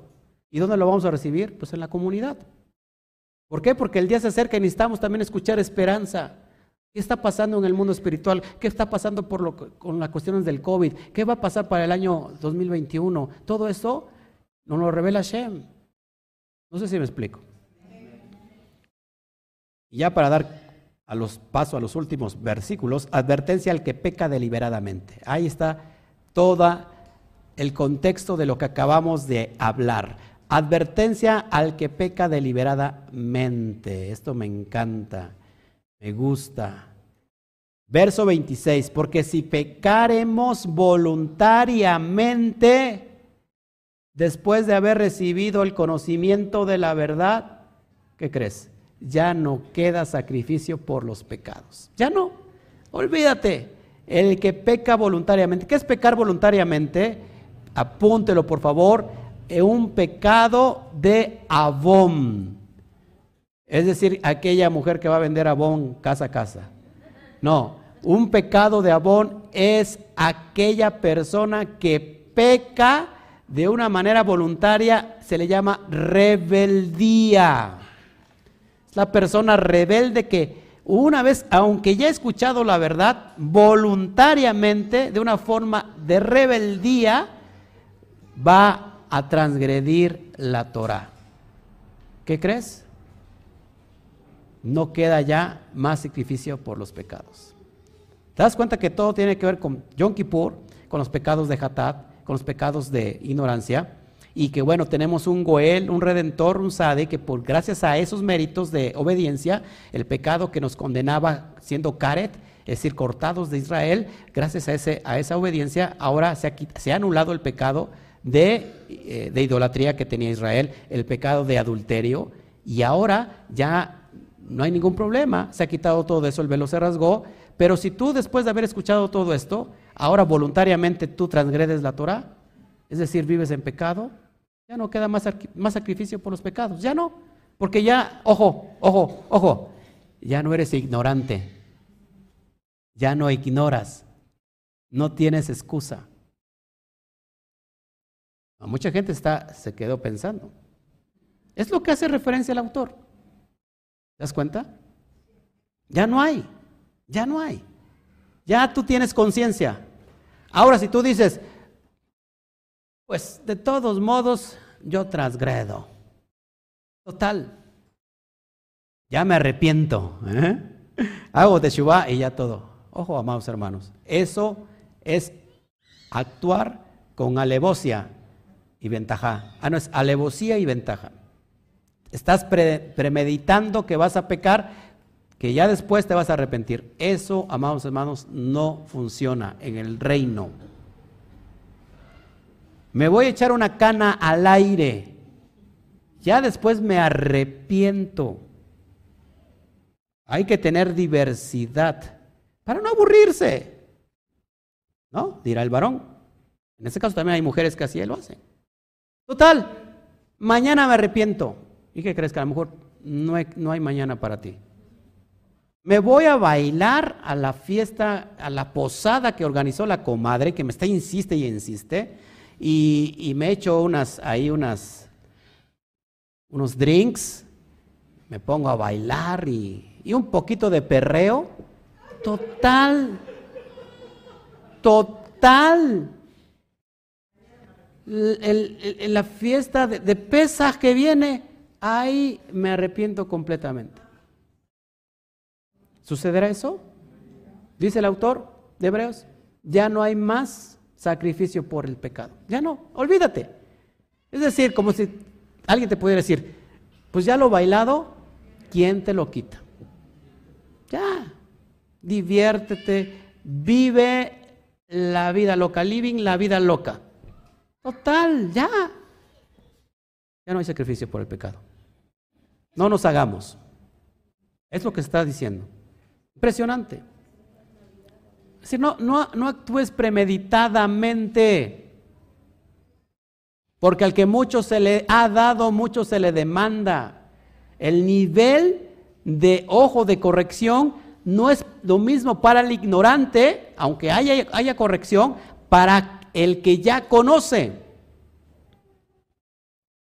No es la misma, el mismo regaño y el exhorto para el que no conoce, como para, es como tú vas a regañar a alguien que es nuevecito y que, y que está empezando a guardar Shabbat y que, y que lo ves comprando en Shabbat.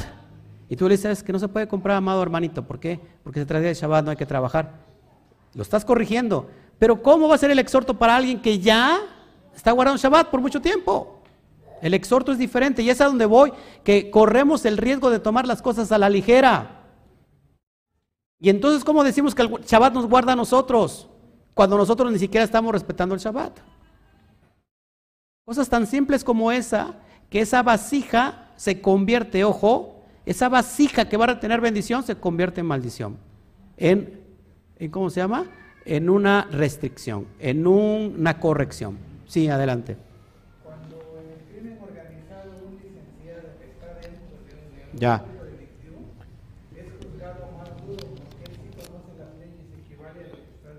Claro.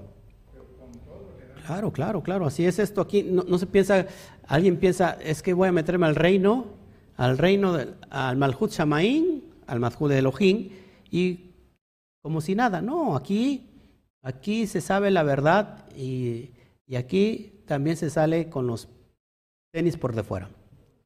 Pues es, o no se es. Si quieres vivir en el exilio, vive en el exilio. Si quieres vivir en el Egipto, nadie te obliga a estar eh, yendo a la tierra prometida. sigue viviendo en el Egipto, total. Ahí vas a estar gobernado por Faraón. Y Faraón te va a dar tus carnitas, Faraón te va a dar tus dulcecitos, Faraón te va a poner tu arbolito de Navidad que cerca de diciembre y vas a vivir muy feliz con Faraón. Pero si tú estás harto de lo mismo y quieres descubrir la verdad y hay un hueco que no se llena, pues busca la verdad, porque la verdad os hará libres. Verso 27. Dice, sino una horrenda, ojo, ya no queda pecado, ya no queda sacrificio por el pecado, sino una horrenda expectación de juicio, de din y de hervor de fuego que ha de devorar a los adversarios. El fuego es para los adversarios. El fuego es para Edom. Edom, que no es otra cosa que Esaf. ¿Y, ¿Y quién representa Edom o Esaf? Roma y todos sus hijos. Desgraciadamente esto no lo han entendido muchos cristianos. Y dice la profecía de Abdías que, acuérdense que Israel es fuego, y Edom va a ser estopa. Es impresionante. No es para los Bene Israel el fuego. Y horrenda expectación de juicio. ¿Por qué? Porque si ya conoces y aún así transgredes, espérate una corrección. Al final del tiempo, si tú decides la corrección, te va a corregir el camino. Pero ¿para qué? ser rebeldes y esperar una corrección de Hashem. Dice aquí el autor, horrenda expectación de juicio. Horrenda. Mejor caer en las manos del enemigo. ¿Quién decía eso? Creo que David. Mejor caer en las manos del enemigo que en las manos del Elohim vivo. Elohim, ojo, tiene que ver con juicio. Elohim tiene que ver con juicio. Yuhet Bathei tiene que ver con Gesed, con bondad. ¿Qué quieres, Elohim? ¿O qué quieres? ¿Qué quieres? Yudhei Bathei. Y serás Elohim delante de Faraón. Porque va a traer juicio. Es impresionante. Tu alma ahora es Elohim para Faraón. Tu alma está haciendo juicio contra la carne. Pero cuando tu, tu alma dice, ay, me asocio con la carne total, con tal con que no lo digamos. Que no se entere nadie. hace, sociedad, sociedad. Es como si Moshe hiciera sociedad con, con, Faraón. Pues vamos a ponernos de acuerdo. Mira, déjanos ir y bueno, ahí te doy un moche y ahí tú me das algo y ahí, este, ahí nos la llevamos. Moshe era juez delante de Faraón. Por eso, Yeshua en ese aspecto es juez, es Elohim delante del sistema de la desobediencia, del pecado. ¿Me están entendiendo? Verso 28. El que viola la ley de Moisés, ¿qué óvole? Por el testimonio de dos o tres testigos, ¿qué pasa? Muera irremisiblemente. El que viola la ley de Moisés, ¿cómo que no quedó ya caducada la ley de Moisés? Y todo el texto de Hebreo está diciendo que esa ley ya caducó y que la ley que es vieja tiende a desaparecer y hoy hay una mejor nueva ley y mejorada y perfeccionada. ¿Cómo que el que viola la ley de Moisés? Claro. El que viola la ley de Moisés es un transgresor, es un anomos. ¿Está conmigo? Muera irremisiblemente. ¿Quién es el que viola la ley en ti? El Yeter Hará. ¿Qué tienes que hacer con el Yeter Hará? Matarlo. Imagínate que la víbora tiene que ser aplastada en la cabeza. Tú ayuda a una víbora. La víbora te va a picar. ¿Por qué? Porque es su naturaleza. Tú quieres ayudar a ese animalito que a lo mejor se, va a quemar y lo, lo agarras de la cola y te va a picar y lo, y lo sueltas y lo vuelves querer ayudar y qué va a pasar, te va a morder, porque esa es la naturaleza del nahash, del serpiente. La naturaleza de la carne va en contra de la naturaleza de lo divino. Tú tienes que aplastarle la cabeza a tu carne. ¿Cómo? ¿Cómo le aplastó? Obligándole a obedecer a tu alma. Tu alma es el jefe, es el dueño de tu cuerpo. No que el cuerpo se convierte en tu dueño. Y pobre cuerpo ya no parece cuerpo, parece, parece puerco. Verso 29. ¿Cuánto mayor castigo pensáis que, merecerá el que pisoteare el hijo de Elohim y tuviere por inmunda la sangre del pacto en la cual fue santificado e hiciere afrenta al Espíritu de gracia? ¿Cuál es la sangre del pacto? Bueno, pues lo que se rociaba, eh, eso vemos en Éxodo 24, 8, lo que se rociaba en, la, en el propiciatorio y que cubría el pecado.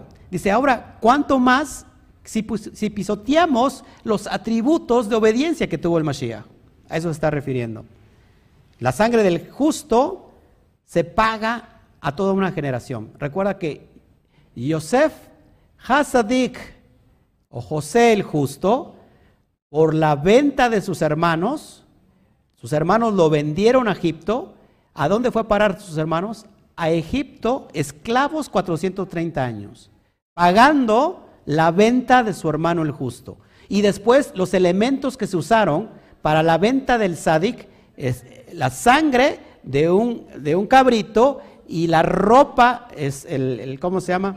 La túnica que se la llevaron al padre, es los mismos elementos que se usan ahora para la, eh, ¿cómo se llama? La, cuando se rompe algo, se me va mucho esa palabra, y se, la restauración. Se usa hisopo, eh, se usa hisopo sumergido en la sangre del animalito para la libertad. Es decir, que aquello que causó la venta del justo trajo a Israel un juicio por 430 años llevado al exilio. Esos mismos elementos ahora sirven para restaurar las cosas que se hicieron mal. Por eso ayer hablaba de las leyes de causa y efecto. Cada vez que tú hagas, todo lo que tú hagas va a repercutir en tu futuro. ¿Cuánto más si nosotros pisoteamos esa sangre? Es decir, ese pacto, ese atributo de obediencia, nosotros ahora desobedeciéndolo, es lo que quiere decir. Verso 30, pues conocemos al que dijo, mi es la venganza, yo daré el pago, dice, el dice eh, eh, Adonai, y otra vez Adonai juzgará a su pueblo. Otra vez Adonai juzgará a su pueblo. Deuteronomio 32, 35, 36 es lo que está citando. Verso 31, horrenda cosa es caer en manos del Elohim vivo. Horrenda cosa es caer en manos del Elohim vivo. Es mejor que caigas en las manos de tu suegra. Es mejor que caigas en las manos de tu esposa o de tu enemigo o del vecino que tanto te odia o de los que se fueron que tanto nos odian. Mejor caer en ello que en las manos del Elohim vivo. Impresionante esto. Espero que nos dé reflexión de lo que estamos haciendo. Pero traed a la memoria los días de pasados, en los cuales después de haber sido iluminados, sostuviste gran combate de padecimiento. Le está hablando lo que, lo que sufrió el pueblo de Israel. ¿Qué, sufrió?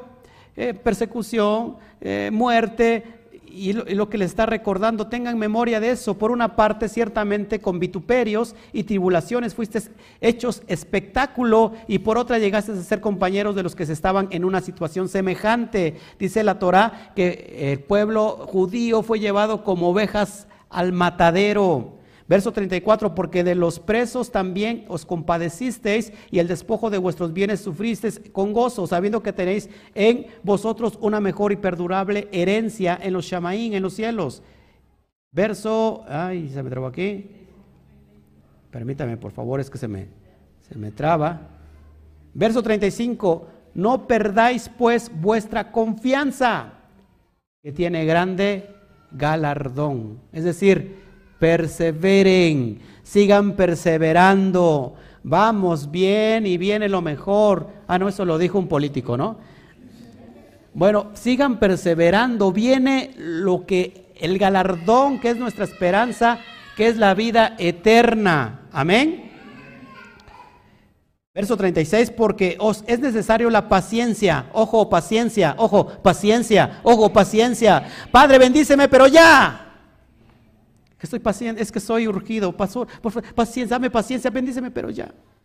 Para que habiendo hecho la voluntad de Elohim, obtengas la promesa. ¿Cuándo obtengamos la, obtenemos la promesa? Cuando hacemos la voluntad de Elohim. O sea que si tú estás impaciente y quieres que te llegue la promesa, promesa, promesa, promesa, pero no estás haciendo la voluntad, pues vas a tener mucha impaciencia todavía. Verso 37, porque aún un poquito, y si el autor de Hebreos se le había sido revelado que todavía faltaban más de dos mil años, pues los acabo de matar a aquellos que estaban escuchando en el año 70.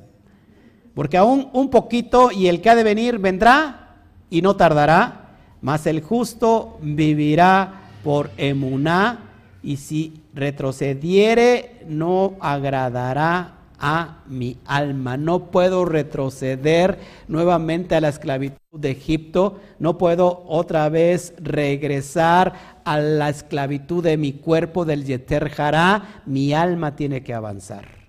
Mi alma tiene que avanzar. Eso lo vemos en Habacuc 2, 3 al 4. No podemos retroceder. Verso 39, pero nosotros no somos de los que retroceden para perdición, sino de los que tienen fe para preservación del alma. ¿Cómo preservar nuestra alma cuando nosotros hemos vencido el Yeterjara? Impresionante. Bueno, terminó me eché un, me eché todo un, un discipulado de meses con este capítulo. Es impresionante. En la, cosmovisión hebrea dice que el Yeter Hará se pega al recién nacido durante 13 años. Pegado el Yeter Hará. Por eso el judío hace su bar mitzvah a los 13 años. Y Después de los 13 años, desciende el Yeser Hatov. Yeser Hatov es la inclinación a lo bueno, al bien. Y de ahí para adelante. Entonces, de ahí para adelante tiene una lucha constante el ser humano con su Yetzer Hara, porque el Yetzer Hara le lleva más, más trecho, le lleva más, más experiencia. Por eso que esto todo se define en pensamientos preconcebidos, en paradigmas. Y todo esos paradigmas se encierra en una filosofía o en una religión. La religión no es otra cosa que el opio del pueblo. En México diríamos la religión es la marihuana del pueblo. ¿Por qué? Porque la religión te establece, te mete en un paradigma y es muy difícil salir de ese paradigma. Cuando nosotros estamos quitando cada ladrillito, por eso dice Pablo que tengamos una mente como la del Mashiach. La mente del Mashiach es, el, alma más elevada en nosotros, una conciencia elevada. Y dice Pablo eh, que nos transformemos, que transformemos nuestra mente, nuestra manera de pensar. Es decir, que quitemos todos nuestros paradigmas. Mucha gente todavía le cuesta trabajo quitar los paradigmas y por lo cual sigue viviendo en Egipto, sigue viviendo en lo físico, sigue viviendo en la religión que se le implantó desde pequeños. Y como le enseñaron eso desde pequeños, es muy difícil que la persona crea que eso no existe, que no es realidad, porque ya son paradigmas muy fuertes, paradigmas mentales, muy fuertes, lo que se traduce también como fortalezas mentales. ¿Qué tenemos que hacer? Estar debilitando al Yester y ahí en lo físico es donde se vence esos paradigmas. En la religión se quitan esos paradigmas y ahora nosotros podemos ver desde otra perspectiva en armonía con el Todopoderoso. No hay eh, una religión y si lo hubiera, ¿Cuál es la religión? ¿Cuál sería la religión que dice Isaías? Visitar a los enfermos, hacerse de acá, hacer eh, misericordia, todo eso. No hay religión. ¿Quieres una religión? Haz eso. Y es que, ojo, el ser humano siempre tiene la costumbre de que si no se apoya en algo, entonces sufre. Porque tiene que llenar siempre vacíos existenciales. Cuando no hay algo que me apoya, entonces caigo. Es religión.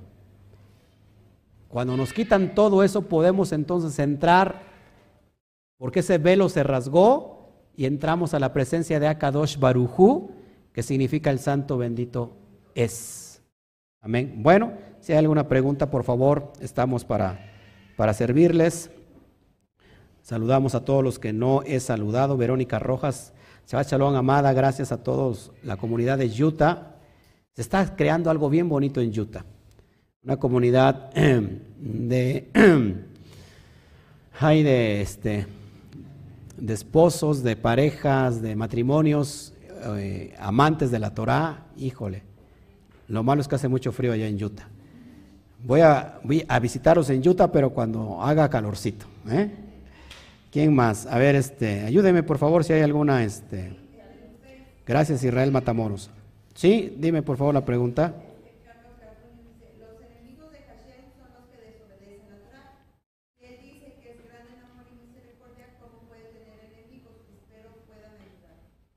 No entendí la pregunta.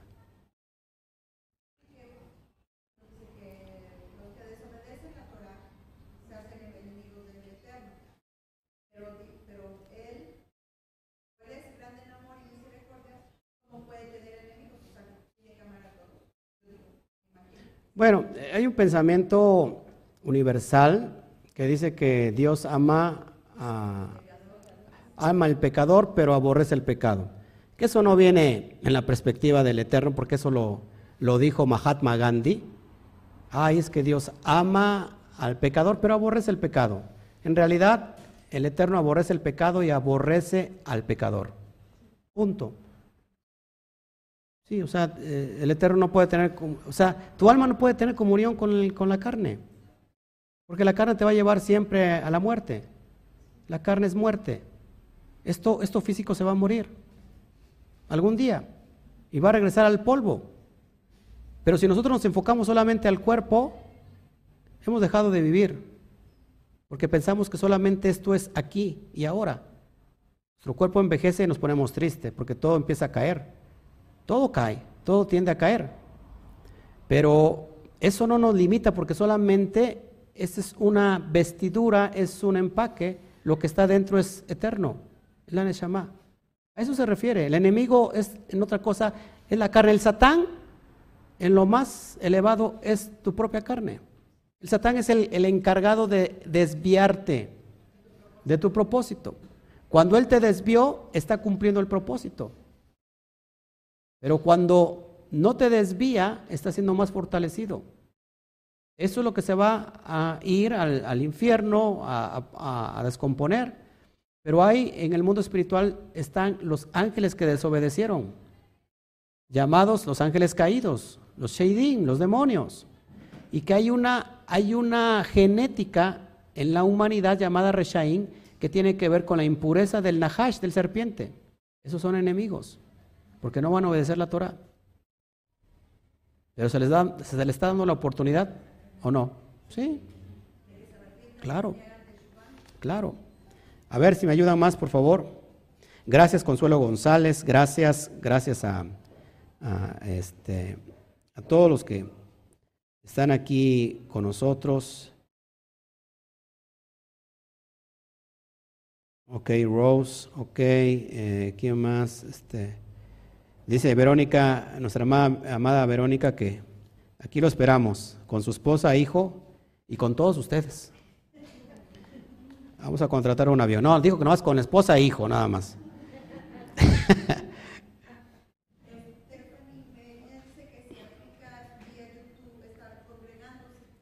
que si aplica vía YouTube, pues sí estar congregándose porque no hay, eh, en el lugar donde están, pues no hay una congregación. Y de hecho, sea de paso, no porque exista una, tenemos que ver cuál es el fundamento también. Porque de, nada sirve que, bueno, aunque sea mientras tanto, alguien me decía, y pastor, este, pues como no hay ninguna comunidad, solamente aquí hay una comunidad cristiana, ¿me puedo ir a congregar mientras? ¿Cuál es la respuesta? No, o sea, no puedes estar ahí porque lo que están diciendo es completamente tergiversado de la verdad. La verdad nunca cambia. Entonces puedo hacer comunión, como los hermanos que están en Utah, están haciendo hoy comunidad de una forma virtual. Esto es impresionante. Por eso tenemos hoy este gran eh, medio que lo podemos usar para bendición. No solamente para maldición, personas que pasan todo el tiempo en internet pero viendo cosas que no tienen que ver. Qué bueno que mejor algo que aproveche. Gracias Julieta Aguilar por tu comentario. No sé si hay, alguien más.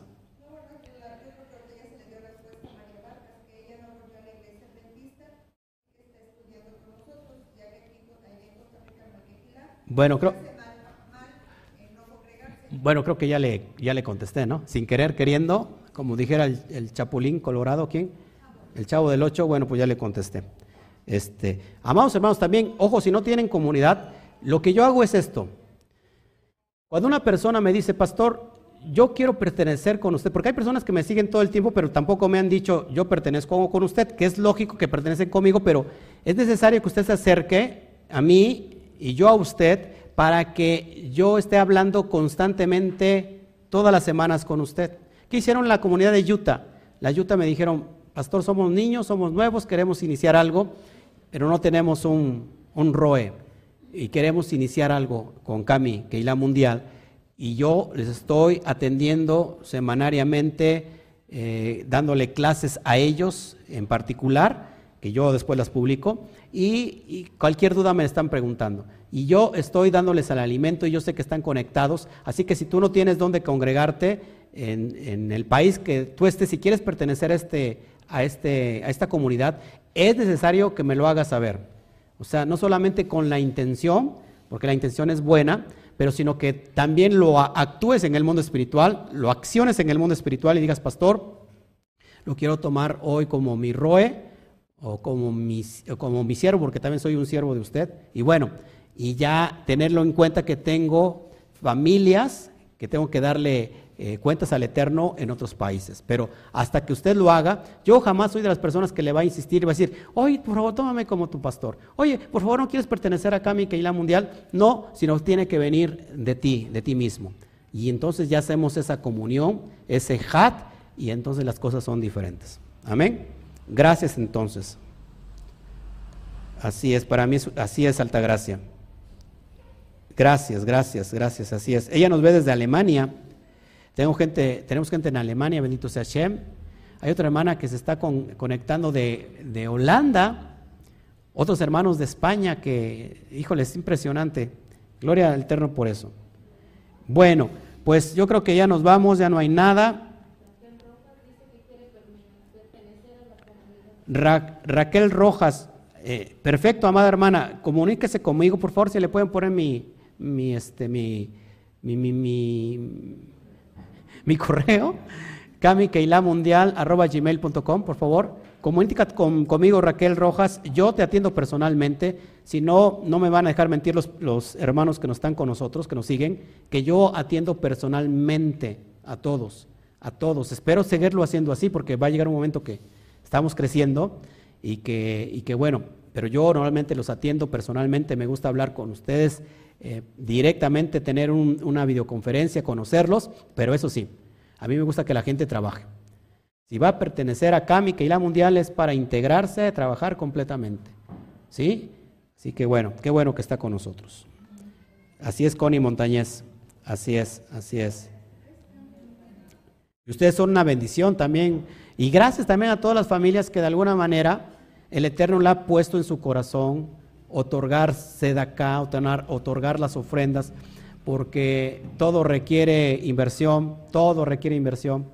Estamos y queremos nuestra deseo más grande y, y anhelamos comprar este lugar.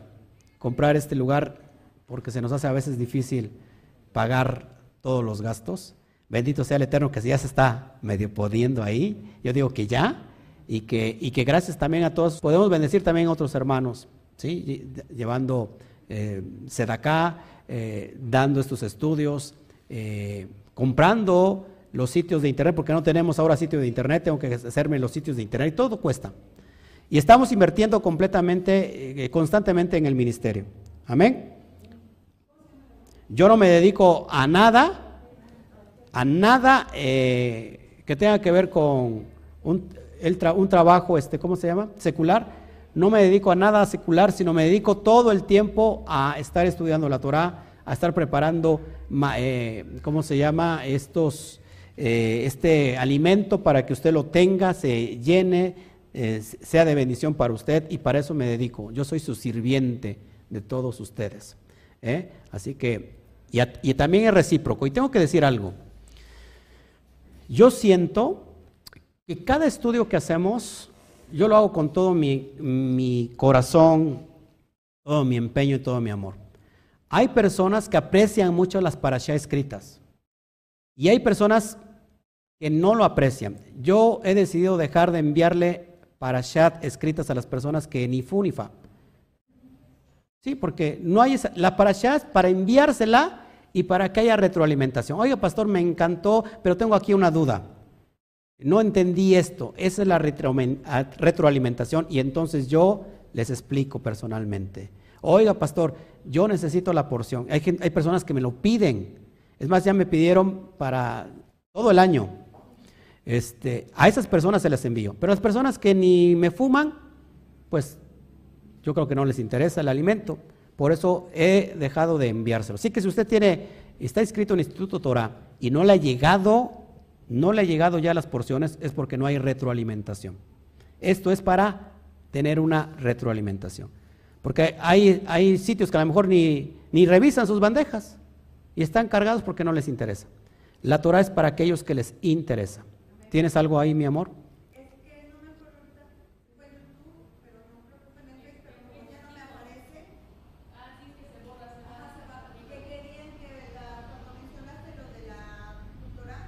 Ya. Ah, ok. Bueno, esta es la Biblia textual y les voy a decir, se llama Biblia Hebraica Stuttgartensia. Es de, de Holman y así se conoce Biblia textual.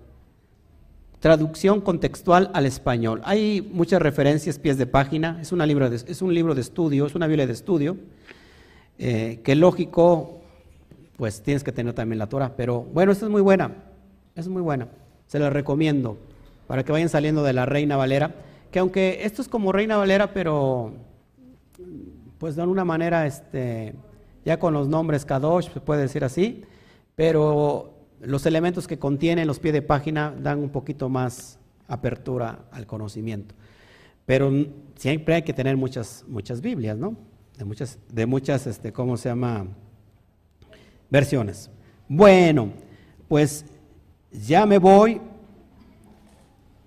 Ok, ya me voy, no me despido, regresamos con el capítulo 11 que vamos a hablar de la fe. Tenemos que, tenemos que haber enseñado toda esta cuestión para entrar a la fe, porque todos no sabemos qué es la fe. Es pues la fe, la certeza de lo que se espera, la convicción de lo que no se ve. y quedó igual la persona. ¿No? Quedó exactamente igual con la fe. Total, lo, encierra que la fe es creer y ya. No, vamos a ver, ya escuchamos todos estos argumentos, fundamentos para entender lo que es la fe. Bueno, mis amados hermanos, pues no me voy, sino que me llevan. Eh, ya tienen hambre estas personas, este, tienen que darle de comer a la carne, ya son, no son muy, muy espirituales que digamos. Pero no, nada, nos vemos, este, comemos. Si pueden ustedes echarse una siestecita, hágalo la mejor siesta que puede, el descanso que puede usted recibir en Shabbat es impresionante echándose una siestecita. Ya se levanta, usted, usted no lo puede hacer aquí, ¿verdad? Que no hay camas, pero hay pasto y usted lo puede hacer. Este, comemos, regresamos, volvemos, así que amados hermanos, si estás interesado en pertenecer a Cami, por favor, escríbeme, yo te doy mis datos personales, mi número telefónico personal y yo te atiendo y que bueno, que haya esa retroalimentación. Nos vemos, que Hashem te bendiga, que Hashem te multiplique y nos vemos, cuenta de tres, uno, dos, tres, Shabbat Shalom. Fuerte aplauso, aplauda.